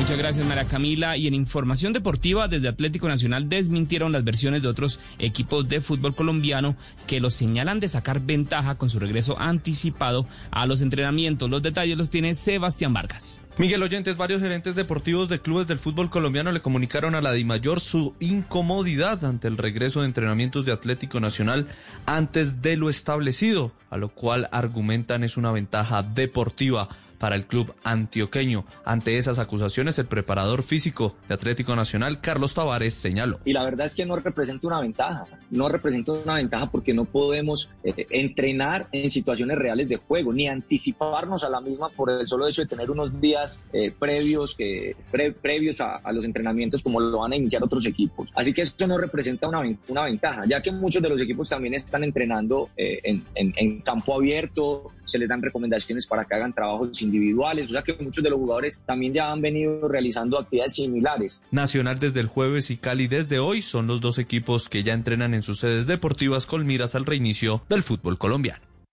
Noticias contra reloj en Blue Radio. 12 del día, 9 minutos, las noticias contra reloj en Blue Radio. La noticia en desarrollo, el senador republicano Mitt Romney, uno de los pocos miembros del partido republicano del presidente de, de Estados Unidos, Donald Trump, que critica, que lo critica abiertamente, lo atacó por su decisión de conmutar la condena a Roger Stone, un amigo del mandatario, diciendo que es un hecho de corrupción histórica. La cifra, la pandemia de coronavirus se agravó en la región española de Cataluña con nueve muertos y 361 casos en las últimas 24 horas, las peores cifras de todo el país, según informaron las autoridades sanitarias regionales. Y quedamos atentos a Jamaica, que ha recibido 35 mil visitantes desde su reapertura eh, de fronteras el pasado 15 de junio, según informó el ministro de Turismo de la isla.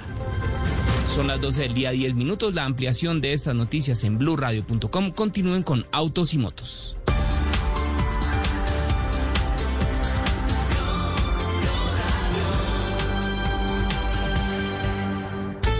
Tiempo de apoyar lo nuestro, de demostrar que somos la tierra en la que los obstáculos se convierten en oportunidades a partir del talento, la creatividad y la resiliencia de nuestra gente. Este domingo en Generaciones Blue, conversaciones con jóvenes caficultores que nos enseñan cómo renacer en nuestro país. Jóvenes campesinos que a través de su café y con el apoyo de Juan Valdés le apuestan al futuro de la caficultura y del campo colombiano. Generaciones Blue, todos los domingos de 12 a 1 pm por Blue Radio y bluradio.com. Los gavilanes quieren vengar la muerte de su hermana. Y deberán resistirse a la belleza de sus enemigas. ¿Qué tal si las enamoramos y las hundimos igual que lo hizo ese desgraciado con nuestra hermana? Pasión de gavilanes. El duelo entre el amor y el honor. Lunes a viernes después de noticias de las 7 de la noche. Tú nos ves. Caracol TV. Todos los sábados a la una de la tarde en Blue Radio lo ubicamos en la noticia. Gracias por acompañarnos en el radar. Estamos analizando el radar. Lo que usted quiere saber de lo que está pasando. Descubra con Ricardo Ospina y un amplio equipo de periodistas el origen de las noticias. Los más importantes de la semana aquí en Blue Radio y Blue Radio. El radar. Todos los sábados a la una de la tarde en Blue Radio. La nueva alternativa. Escuchas Autos y Motos por Blue Radio y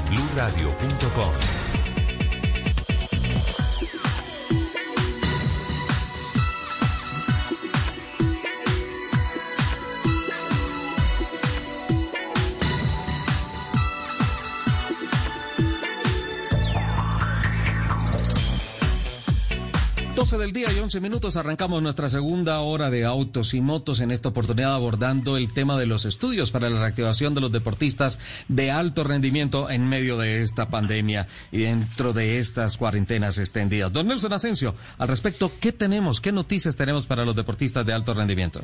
Mira, hay unas consideraciones para la readaptación competitiva durante la pandemia. Este es un estudio que ha sacado la universidad del deporte en el Valle del Cauca, eh, su departamento científico, con la colaboración de algunos preparadores físicos y médicos deportólogos. Usted sabe que no es lo mismo eh, y lo decía precisamente eh, hace unos pocos minutos nuestro invitado, Tomás Stewart, que no es lo mismo pues el conducir o el entrenar en eh, algo digital, en un simulador, que en la pista, ¿cierto? Sí. Entonces, el COVID-19 ha afectado la vida laboral, social, académica y deportiva de todos los seres humanos en cualquier parte del mundo. La salud mental y física del ser humano también se ha, visto, muy afectada por culpa del aislamiento, el espacio limitado donde estamos, porque cada uno tiene que vivir en su, en su apartamento, en su residencia, eh, la falta de comunicación, la falta de diversidad, no puede ir a cine, no puede ir a un parque, no a una reunión con los amigos, etcétera, etcétera. Esto también pues influye mucho en el estado de ánimo, en el mismo sueño, en la motivación del ser humano.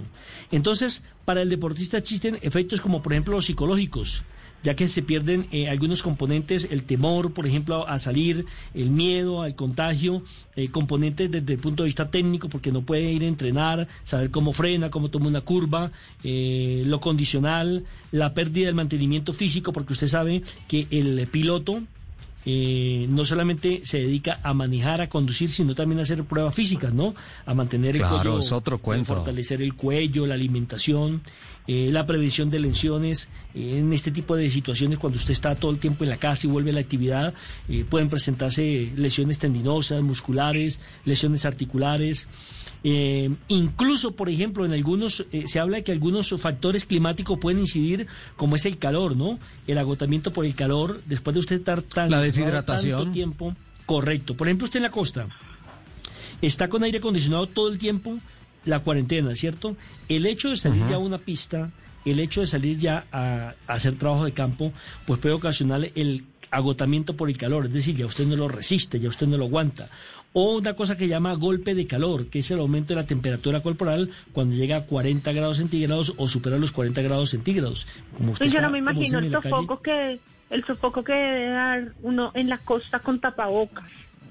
Claro, y, y vuelvo y repito, Lupi, si usted está encerrada todo el tiempo en la costa en su apartamento y sale de un momento a otro, pues ese impacto se debe sentir, evidentemente. Entonces dicen que usted está Claro. fiebrado, ¿cierto? Y también tener muy en cuenta eh, que cuando usted salga a hacer nuevamente la actividad física, montarse un carro de competencia y demás, pues hombre, tratar de hacer unas pruebas médicas eh, para ver cómo está su corazón, cómo está eh, la revolución del corazón, las pruebas sanguíneas, para evitar lo que llaman la muerte súbita, ¿no? Eh, que en Claro, cualquier momento claro. se puede presentar precisamente porque usted no está preparado. Es decir, hay que hacer un reacondicionamiento para poder volver a salir a la pista a competir en lo psicológico y en lo físico. Porque, reiteramos, llevamos mucho tiempo, ya pasamos de los 100 días, guardados, encerrados, aislados, y como dirían otros por ahí, con la casa por cárcel, y, y no es fácil retomar la actividad diaria y mucho más para un deportista de alto nivel deportivo. Sí, sin duda alguna. Son muchos detalles que hay que tener en cuenta para, para esto. Y por tanto, también es importante que los deportistas entiendan los tiempos que son necesarios desde el punto de vista médico y que se está tomando el gobierno nacional para, para la reactivación segura, ¿no? De, de todas las prácticas deportivas. Puntualmente el automovilismo y de los deportes a motor, pues eso también requiere un tiempo de adecuación y pues eh, eh, obviamente hay que tomar las cosas con, con calma.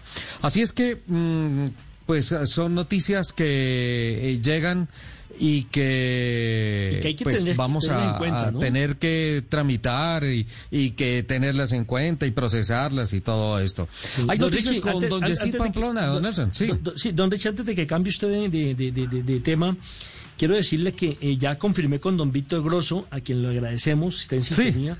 Sí, sí, ev- evidentemente 17 pesos diarios, 17 pesos diarios, no 17 mil, 17 Ah, eso pesos sí. diarios de la época era lo que se pagaba en 1970 y el salario mínimo era de 519 pesos de la época. No 519 mil, no, 519 pesos de la época en 1970. Sí. Eso Eso sí. Ajá. Claro, Ahí ya quedamos sí, claros, sí, ¿cierto? Ahora sí, ahora sí cuadran.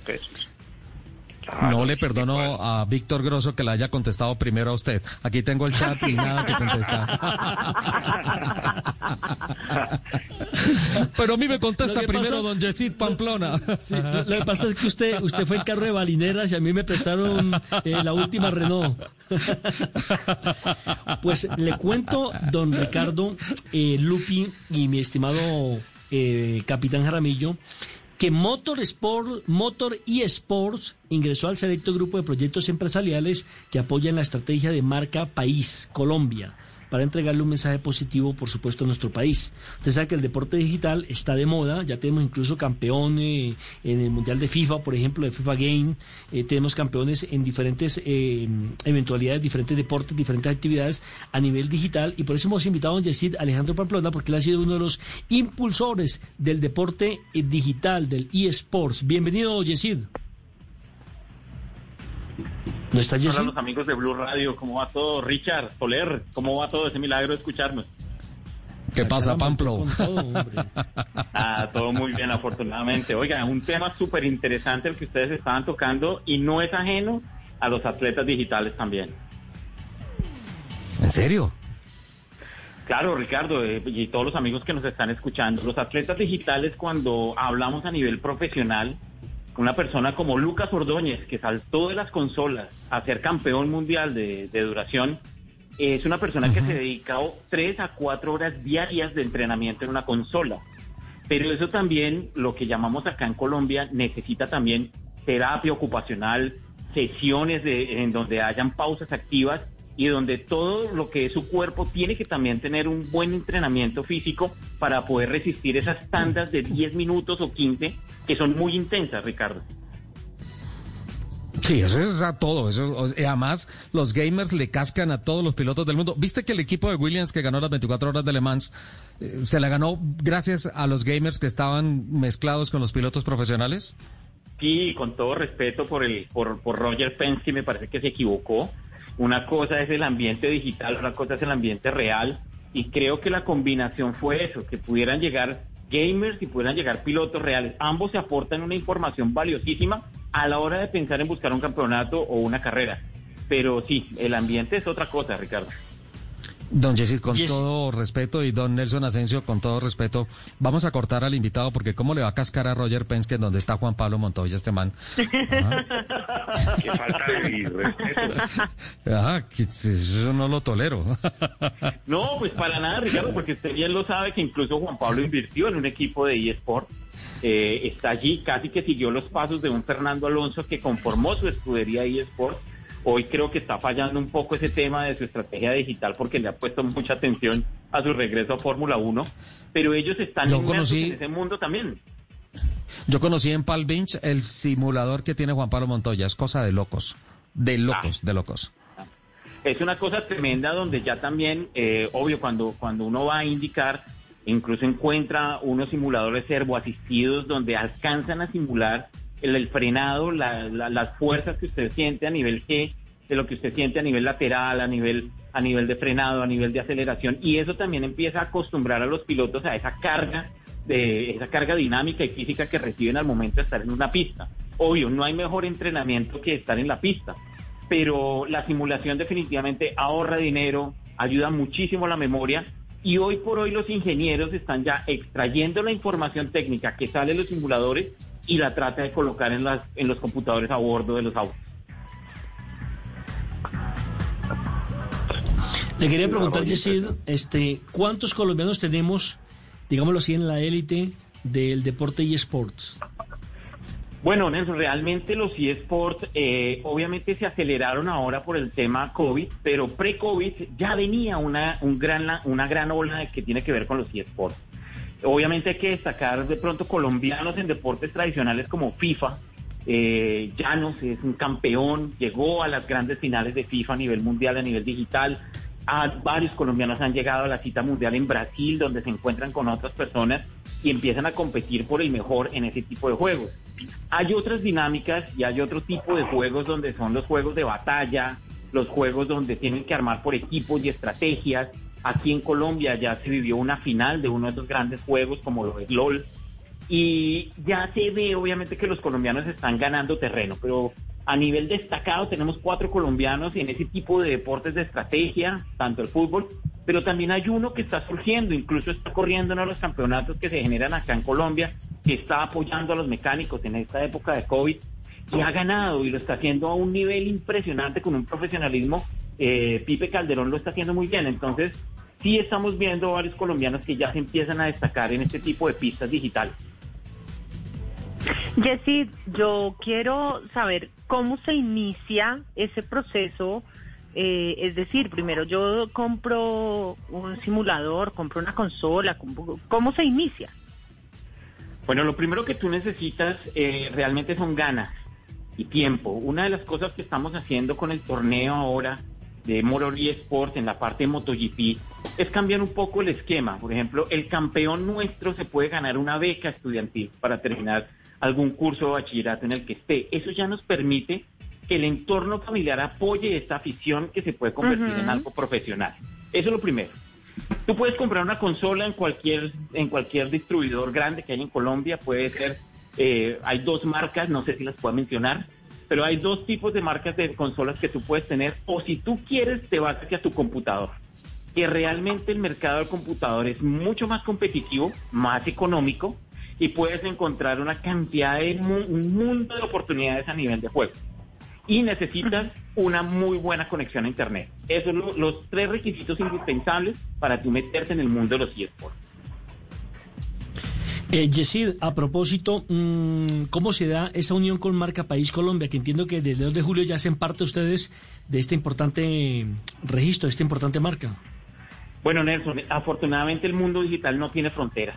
Eh, cuando, cuando tú estás compitiendo en determinado momento en una de las salas privadas o salas públicas que hay en los servidores de los proveedores de, de estos juegos, tú te puedes encontrar perfectamente con 23 jugadores de 23 nacionalidades diferentes.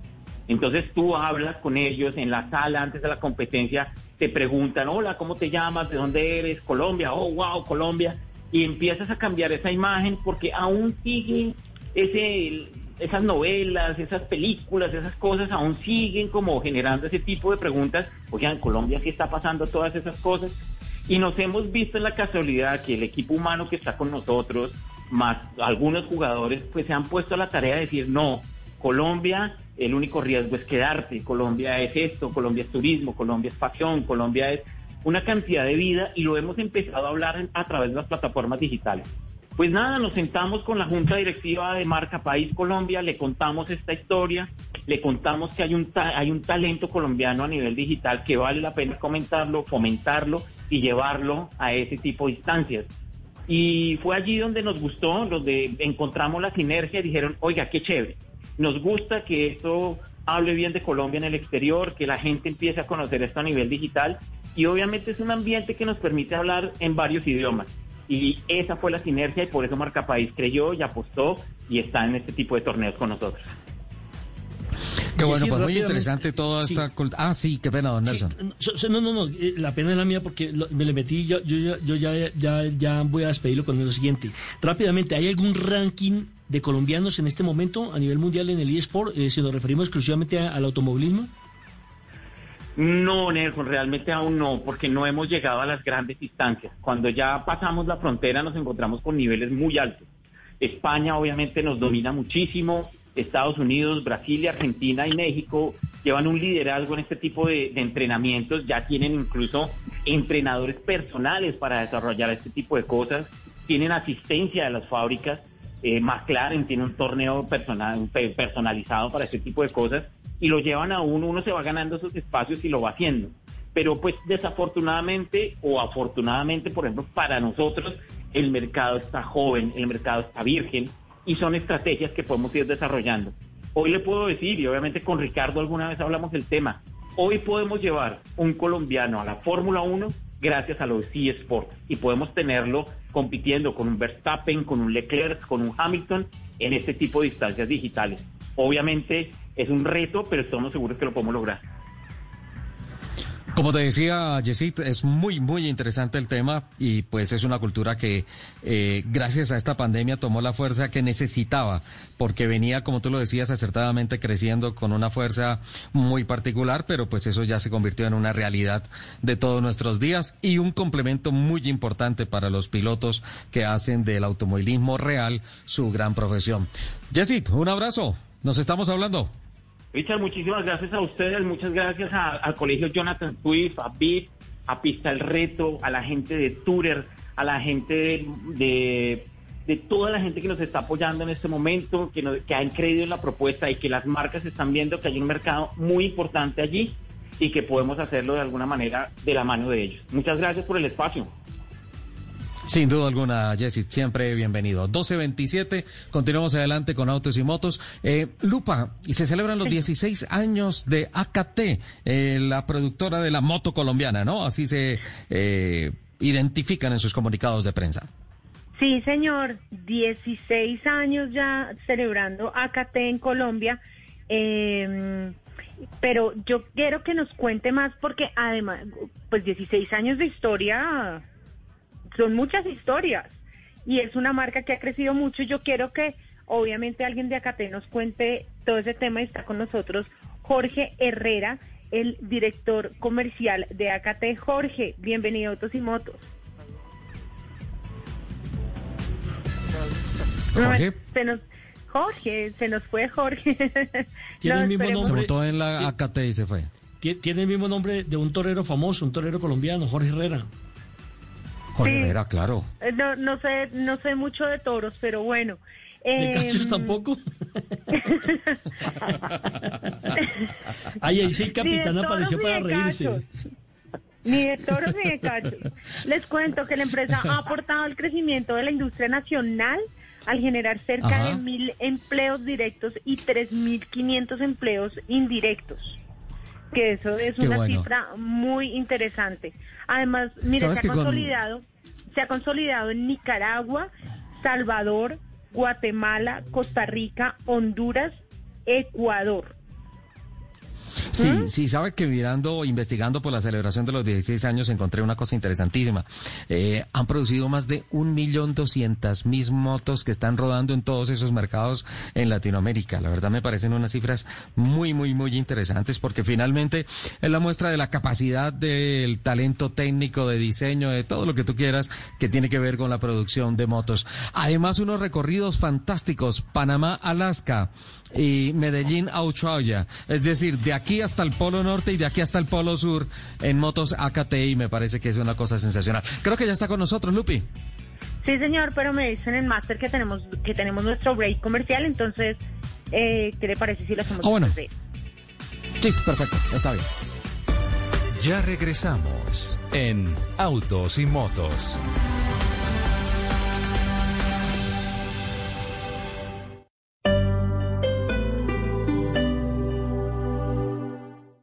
Todos los sábados a la una de la tarde en Blue Radio lo ubicamos en la noticia. Gracias por acompañarnos en el radar. Estamos analizando El radar, lo que usted quiere saber de lo que está pasando. Descubra con Ricardo Ospina y un amplio equipo de periodistas el origen de las los más noticias. importantes de la semana aquí en Blue Radio y BlueRadio.com. El radar, todos los sábados a la una de la tarde en Blue Radio, la nueva alternativa. Amigos, familia, algo para compartir. Lo único que falta es la música. Los viernes y sábados en la noche, Blue Radio pone el ritmo para disfrutar del fin de semana con la mejor música. Blue Música, fin de semana. Viernes y sábado por Blue Radio y bluradio.com. La nueva alternativa.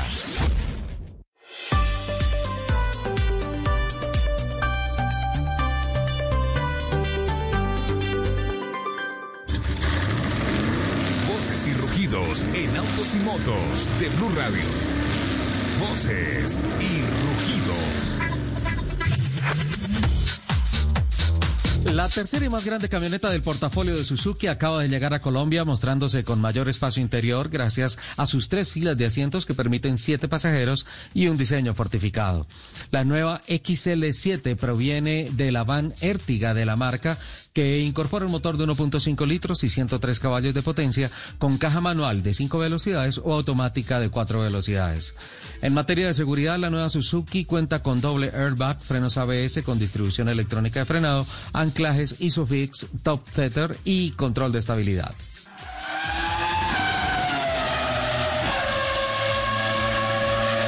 El grupo chileno SKBG ha confirmado la traída al país de una imponente SUV de la marca americana Dodge. Se trata de la Durango SRT, la SUV de siete puestos más rápida de Estados Unidos. Esta SUV Premium llega equipada con un motor EMI V8 de 6.4 litros, heredado de la, de la Cherokee, del Jeep Grand Cherokee SRT que genera hasta 475 caballos de fuerza, 470 libras pie de torque. Tanto el motor como el chasis y la transmisión, pasando por sus frenos y suspensión, están diseñados e implementados para transmitir al piso tales niveles de potencia de una forma segura y efectiva. La organización de las legendarias 500 millas de Indianápolis ha confirmado que este año, cuando se celebra la edición número 104 de la prueba, el Camaro será el modelo escogido para la gran parada de vehículos autoridad deportiva los días previos a la realización de la competencia. El desfile, que tiene su tradición desde 1970, contará con casi 40 Camaros 2 WS rojo candente convertibles. ¡Qué barbaridad! Desfilando por las principales vías de Indiana y conducidos por celebridades de las carreras y autoridades locales. La competencia en la que Camaro será el carro insignia está programada para el domingo 23 del próximo mes de agosto. Con la demanda de vehículos eléctricos en crecimiento, Hyundai Motor Company, Kia Motors Corporation y LG Chem han lanzado conjuntamente el EV Battery Challenge, una competencia mundial para promover la inversión de startups de baterías y vehículos eléctricos. New Energy Nexus, la organización internacional de apoyo a nuevas empresas, gestionará y facilitará la competencia.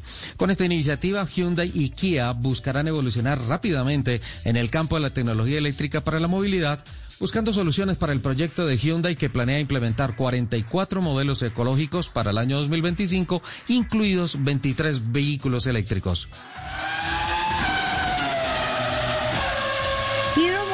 Motocorp presentó en el mercado colombiano su Taurus Premium, la X-Pulse 200 TFL.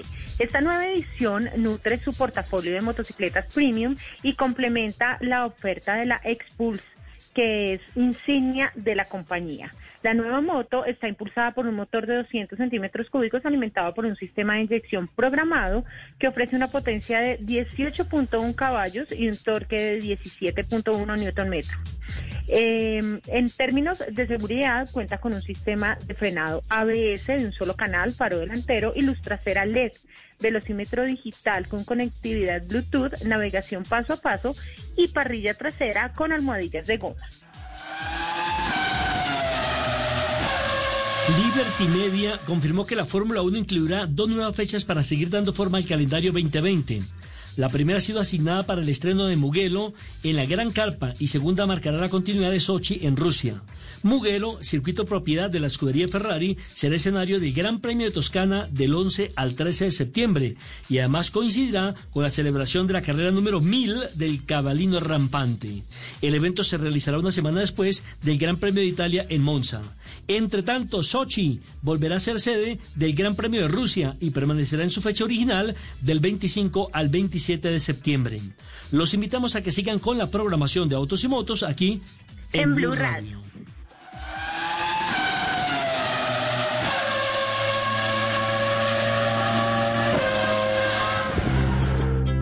¿Qué es ser mamá?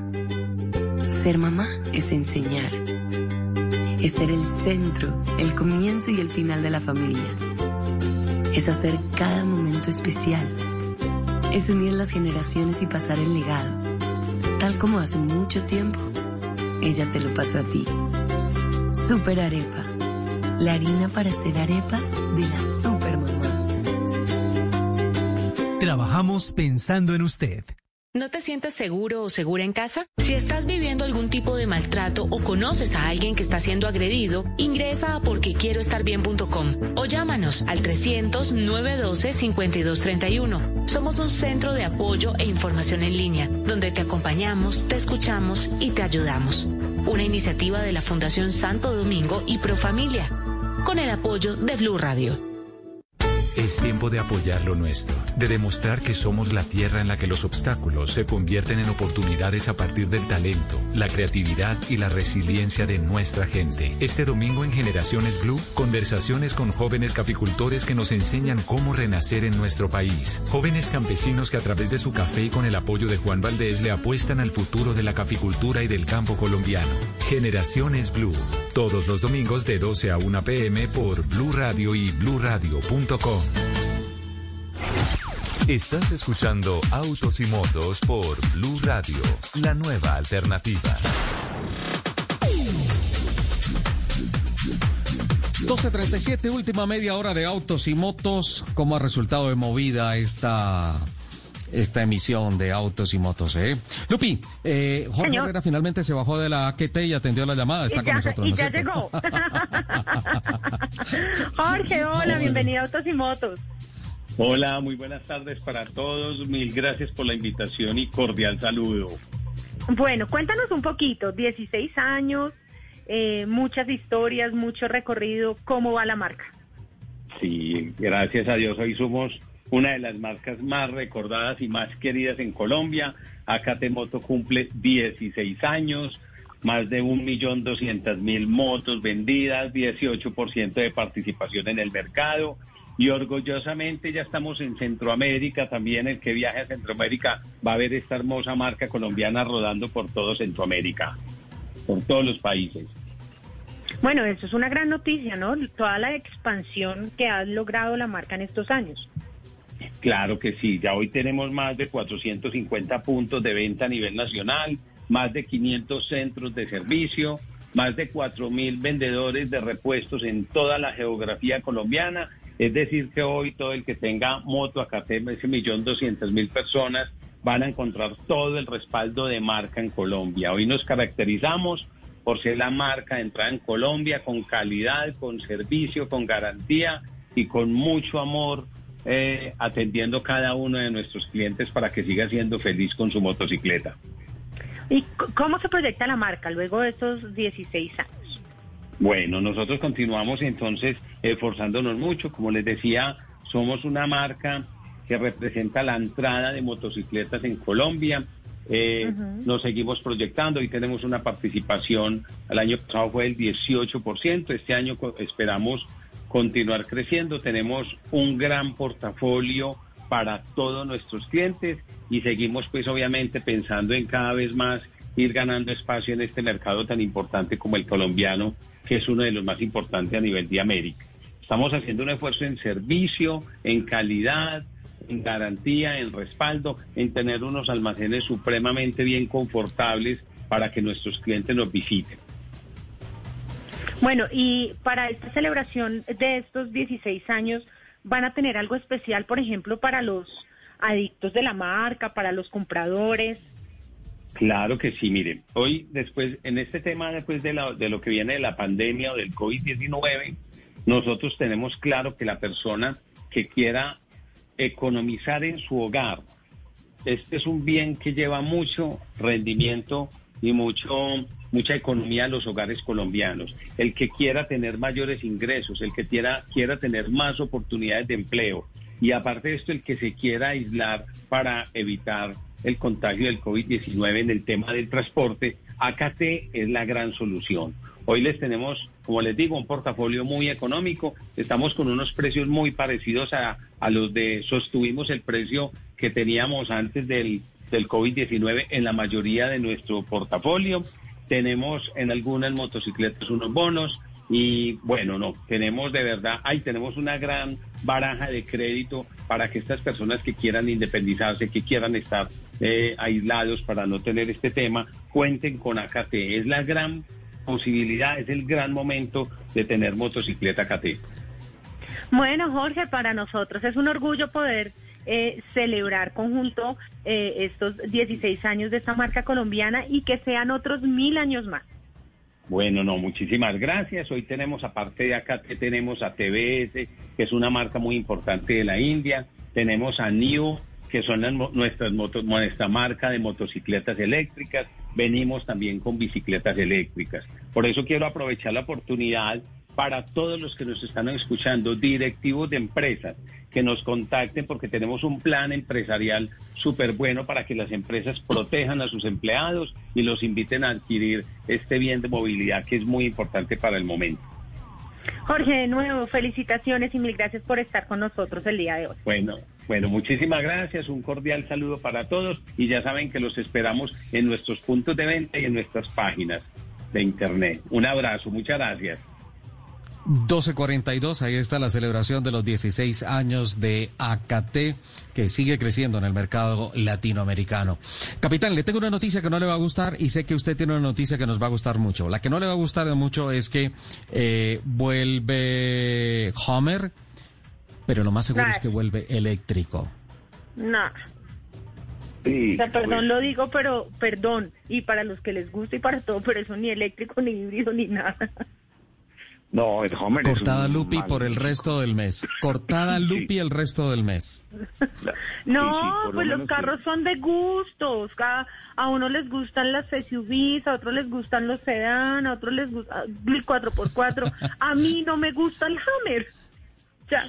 Para mí no es mala perfecto. noticia, Capitán. nada que tenga que ver con el off-road. Nada que tenga que ver con el off-road es mala noticia, al contrario, buena noticia. Porque Bueno, y el- pues el- el Hammer vendría un eléctrico que podría llegar a ser un 6 ser 6 por 6, perdón, eh, para el ejército americano y con proyección a las vitrinas. Solamente lo que no me eso, pero gusta- mejor cuénteme del Bronco. Sí, A mí lo que no me gusta es que no tengo plata para comprarla. eso sí, eso sí, ahí sí estoy de acuerdo. Estoy de acuerdo, Nelson Enrique. Capitán, noticias del Bronco 2021. Pues Nicolás Suárez de Ford Motor Company, eh, la persona encargada de las comunicaciones de Ford en Colombia, me ha enviado una nota en donde hacen, digamos, como eh, una expectativa de lo que va a ser el lanzamiento de la Bronco que vienen desarrollándola desde hace dos años en forma y eh, realmente es espectacular, Richard.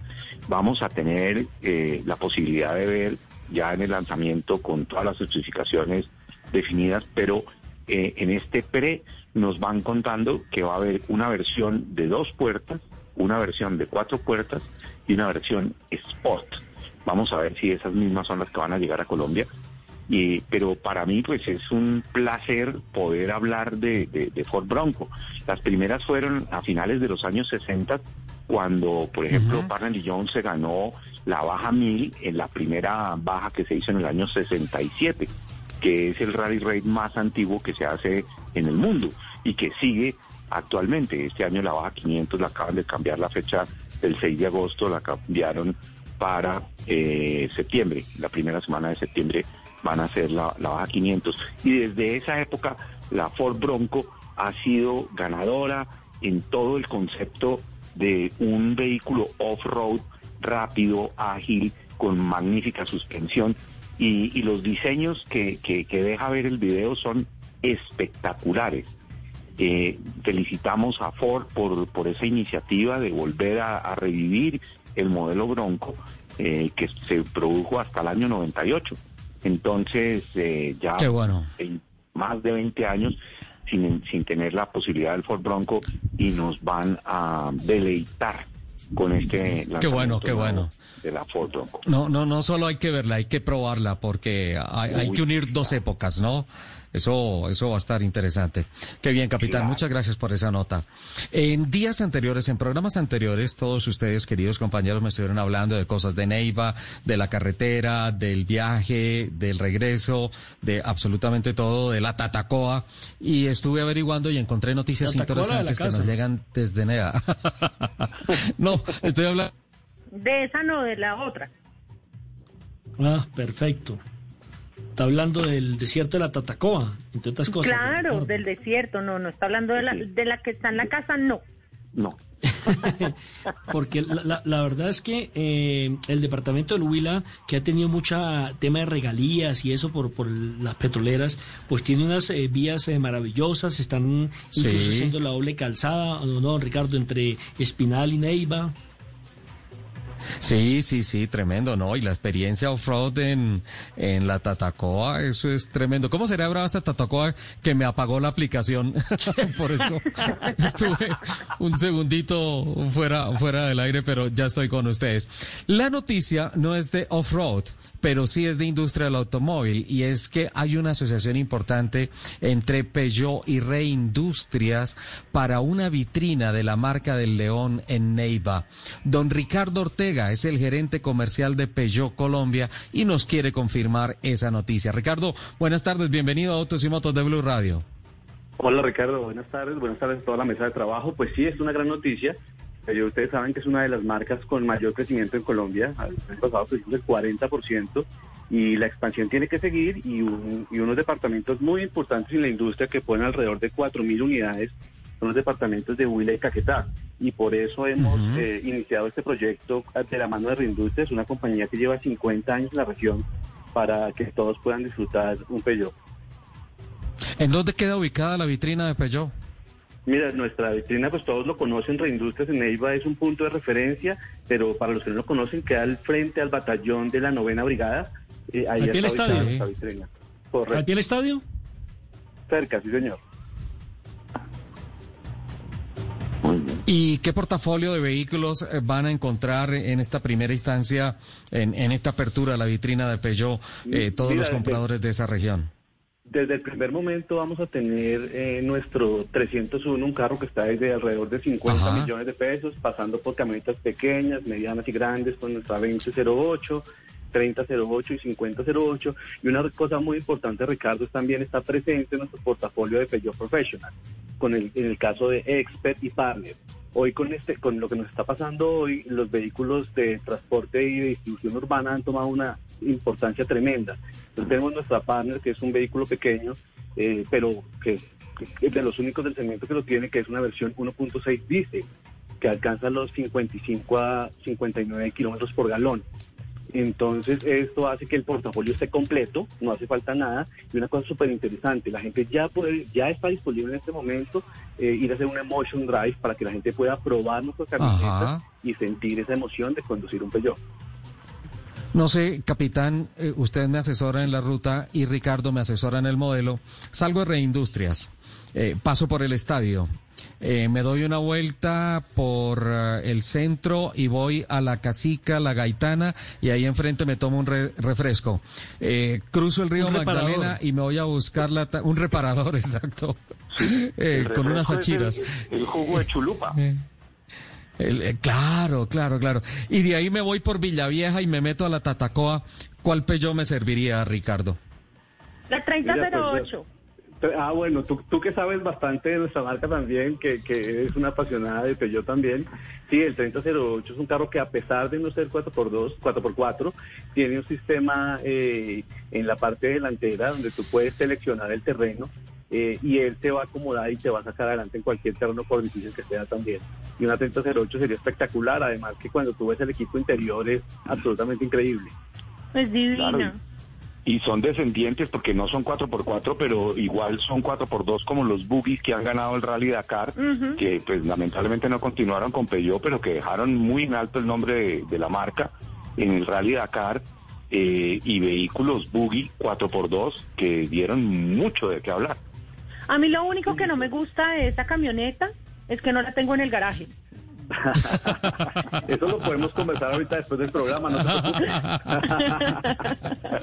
Sí, porque si lo conversa aquí en el programa nos tiene que dar participación a todos. Me tiene que dar porcentaje. Lo que pasa es que Lupi Oye, está arrendando el garaje. Ah, sí.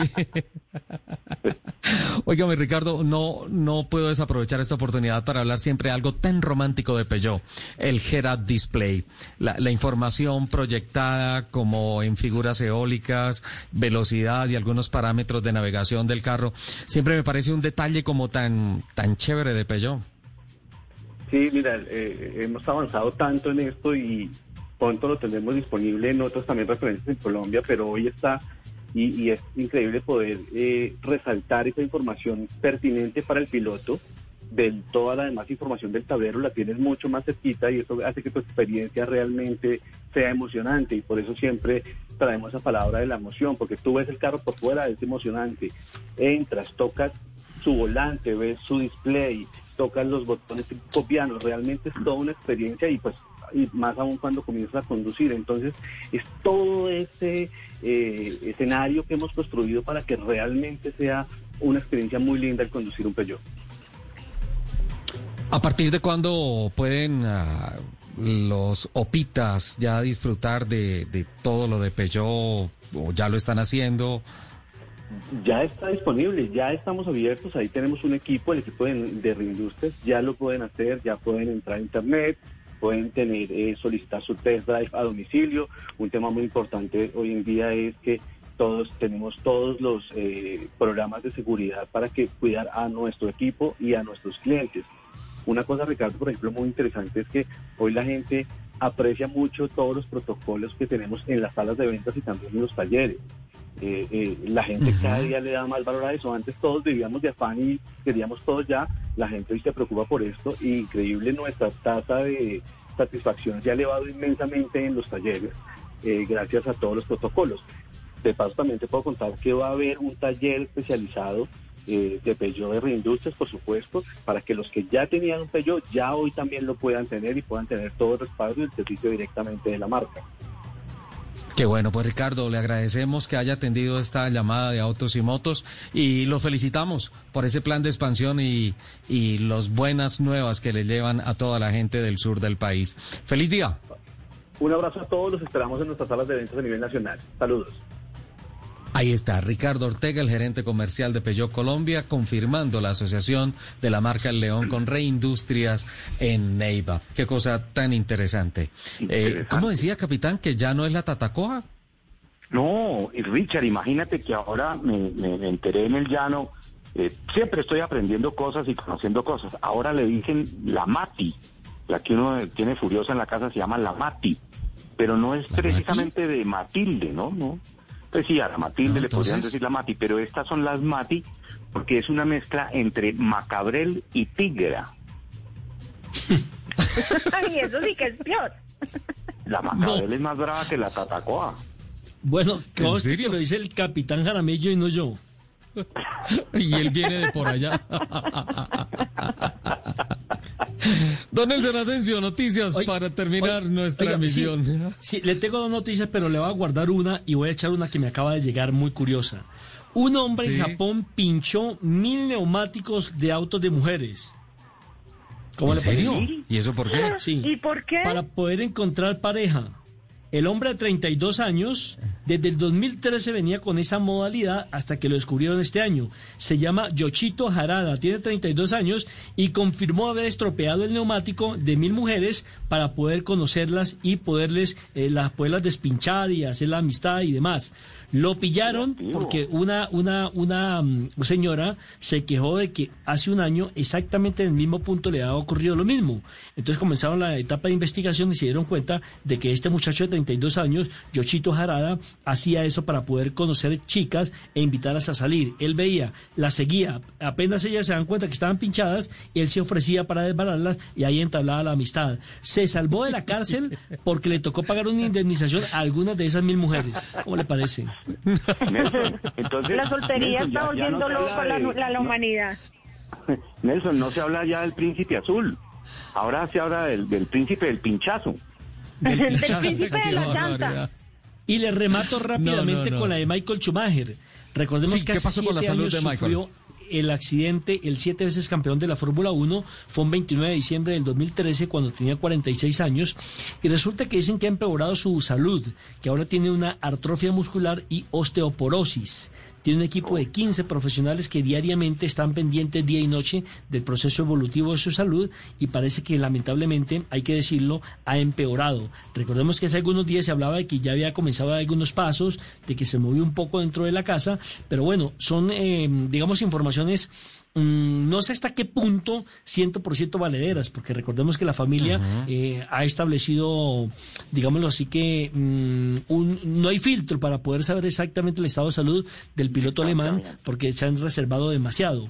Eh, incluso se habla de que hace poco un intruso eh, entró en una de las casas donde lo tenían a él y le tomó algunas fotografías que está subastando, viendo a ver qué medio le paga una millonada para poderla sacar. Sí, señor, usted sabe que ahí es donde nacieron los famosos, um, los famosos, ¿cómo llaman? Los famosos... Um, paparazzis. Paparazzis, exactamente. Habrá que ver entonces cómo evoluciona la salud de Michael Schumacher. Recordemos que ya son siete años en donde ha estado aislado del mundo por este accidente que lamentablemente lo sacó de la vida pública.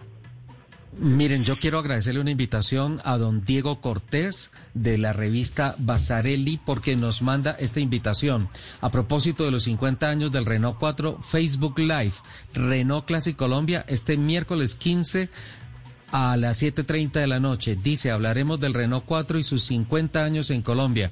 Van a tener panelistas expertos, la historia y la actualidad de la pasión que rodea a nuestro bien recordado amigo fiel. Muchas gracias por esta invitación, don Diego Cortés.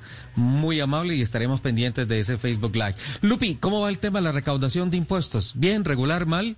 Bueno, ha sido muy buena. Eh, más de un millón de vehículos ya pagaron eh, impuestos en Bogotá, 1.2 millones eh, de propietarios que pagaron el impuesto en Bogotá en la primera fecha de vencimiento y se recaudaron 637.672 millones de pesos al cierre del 3 de julio, que fue la el primer corte con, con descuento. Esta cifra corresponde al 82% de la meta estimada por Administración Distrital para este año, que es de 780 mil millones de pesos, por el concepto de impuesto que pagan anualmente 2.2 millones de vehículos matriculados en la ciudad de Bogotá. La Secretaría de Hacienda destacó que este año se registraron cerca de 70 mil pagos de vigencias anteriores por más de 40 mil millones de pesos. Y eso demuestra que Bogotá tiene una, una salud tributaria muy buena, una buena cultura tributaria. El problema es que van a invertir ese dinero, Lupi. Exacto. Ah, sí, señor, ahí está. Ahí, eso, Hasta ahí va bien la noticia. Ahí está la pregunta. Bueno. Nos mandaron la cortina al aire y nos dijeron... Sí, mucha presión, mucha presión. Mucho, nos están presionando. Sí, no, no, no nos presionen. Don Nelson, felicidades. La, de Hamilton, ¿no? En, la lluvia, en donde se esperaba que se demostraran no las capacidades del carro, sino las capacidades del piloto, más de un segundo. Y sacó Hamilton. seguimos, seguimos con el problema del reloj de arena del capitán. Me perdí. sí, no.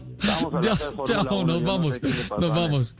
Ay, no, yo no entendí el chiste, no es justo. Porque es que el capitán, porque es que capitán en el último minuto es que empieza a hablar. Lupi, el beso que nos vamos. Muchísimas gracias a todos por compartir estas dos horas de la mañana con nosotros. Nos escuchamos en el próximo programa de Autos y Motos de Blue Radio. Les mando un beso gigante. Chao. Ya, ya, no más.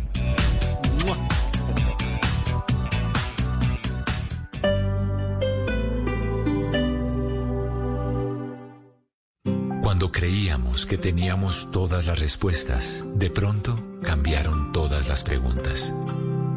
Mario Benedetti. Blue Radio, la nueva alternativa.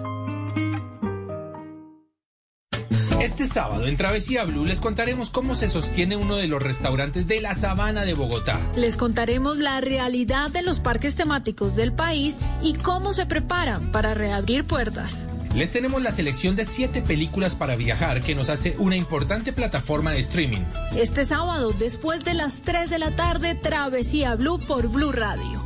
Porque viajar sin salir de casa también hace parte de la nueva alternativa. Travesía Blue por Blue Radio y bluradio.com. La nueva alternativa. Nacimos para ser felices, no para ser perfectos.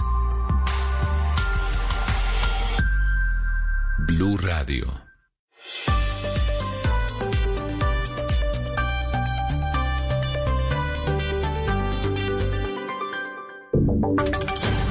Voces y sonidos de Colombia y el mundo en Blue Radio y bluradio.com, porque la verdad es de todos. Una de la tarde, un minuto. Estas son las noticias en Blue Radio. Vamos a comenzar este recorrido noticioso por todo el país con el presidente Iván Duque, quien se, encuentra en la ciudad de Cali entregando 100 ventiladores para las camas de la unidad de cuidado intensivo de esa ciudad. Natalia Perea, ¿qué ha dicho el mandatario hasta el momento? Buenas tardes. Muy buenas tardes. Pues hace poco el eh, presidente Iván Duque arribó a la capital del Valle del Cauca, exactamente a la Escuela de Aviación Marco Fidel Suárez, junto al ministro de Salud Fernando Ruiz y el gerente de la Estrategia para la Atención de la Pandemia del COVID-19 Luis Guillermo Plata, donde se oficializó precisamente la entrega de 100 ventiladores para la SUSI en el Valle del Cauca. Esto va a permitir que el departamento amplíe su ocupación teniendo en cuenta que ya sobrepasamos el 90%. Resaltó también la capacidad que ha tenido Cali y el departamento para ampliar eh, la toma de pruebas con respecto a las medidas preventivas que se ha tomado para identificar más positivos por COVID-19. Hasta ahora habla el presidente Iván Duque. Gobernador, amigos allá, por favor.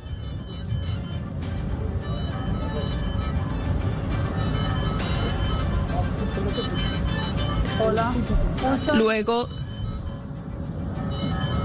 Sí.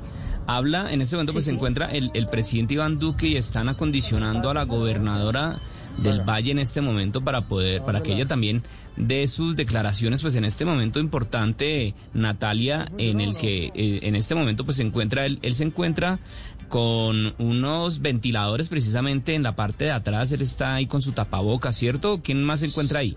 Son 100 ventiladores exactamente. Se está oficializando la entrega porque ellos llegaron antes que el presidente de la capital del Valle del Cauca. No se ha definido todavía cuántos serán para Cali y cuántos serán para el resto del departamento. Sin embargo, también indicó que hoy no solamente está en la capital del Valle del Cauca para oficializar esta entrega de, las, 100 de los 100 ventiladores, sino también que van a revisar las medidas epidemiológicas, van a acompañar las otras medidas que se tomen de ahora en adelante en el departamento con respecto a enfrentar este pico que han anunciado las autoridades de salud que está entrando al departamento del Valle del Cauca y que asumiría, por ejemplo, al final del mes de julio ya el Valle tendría 18 mil casos positivos para COVID-19 y por esto se hacía necesario la entrega y la ampliación de la SUSI en el departamento. Habla la gobernadora del Valle del Cauca, Clara Luz Roldán.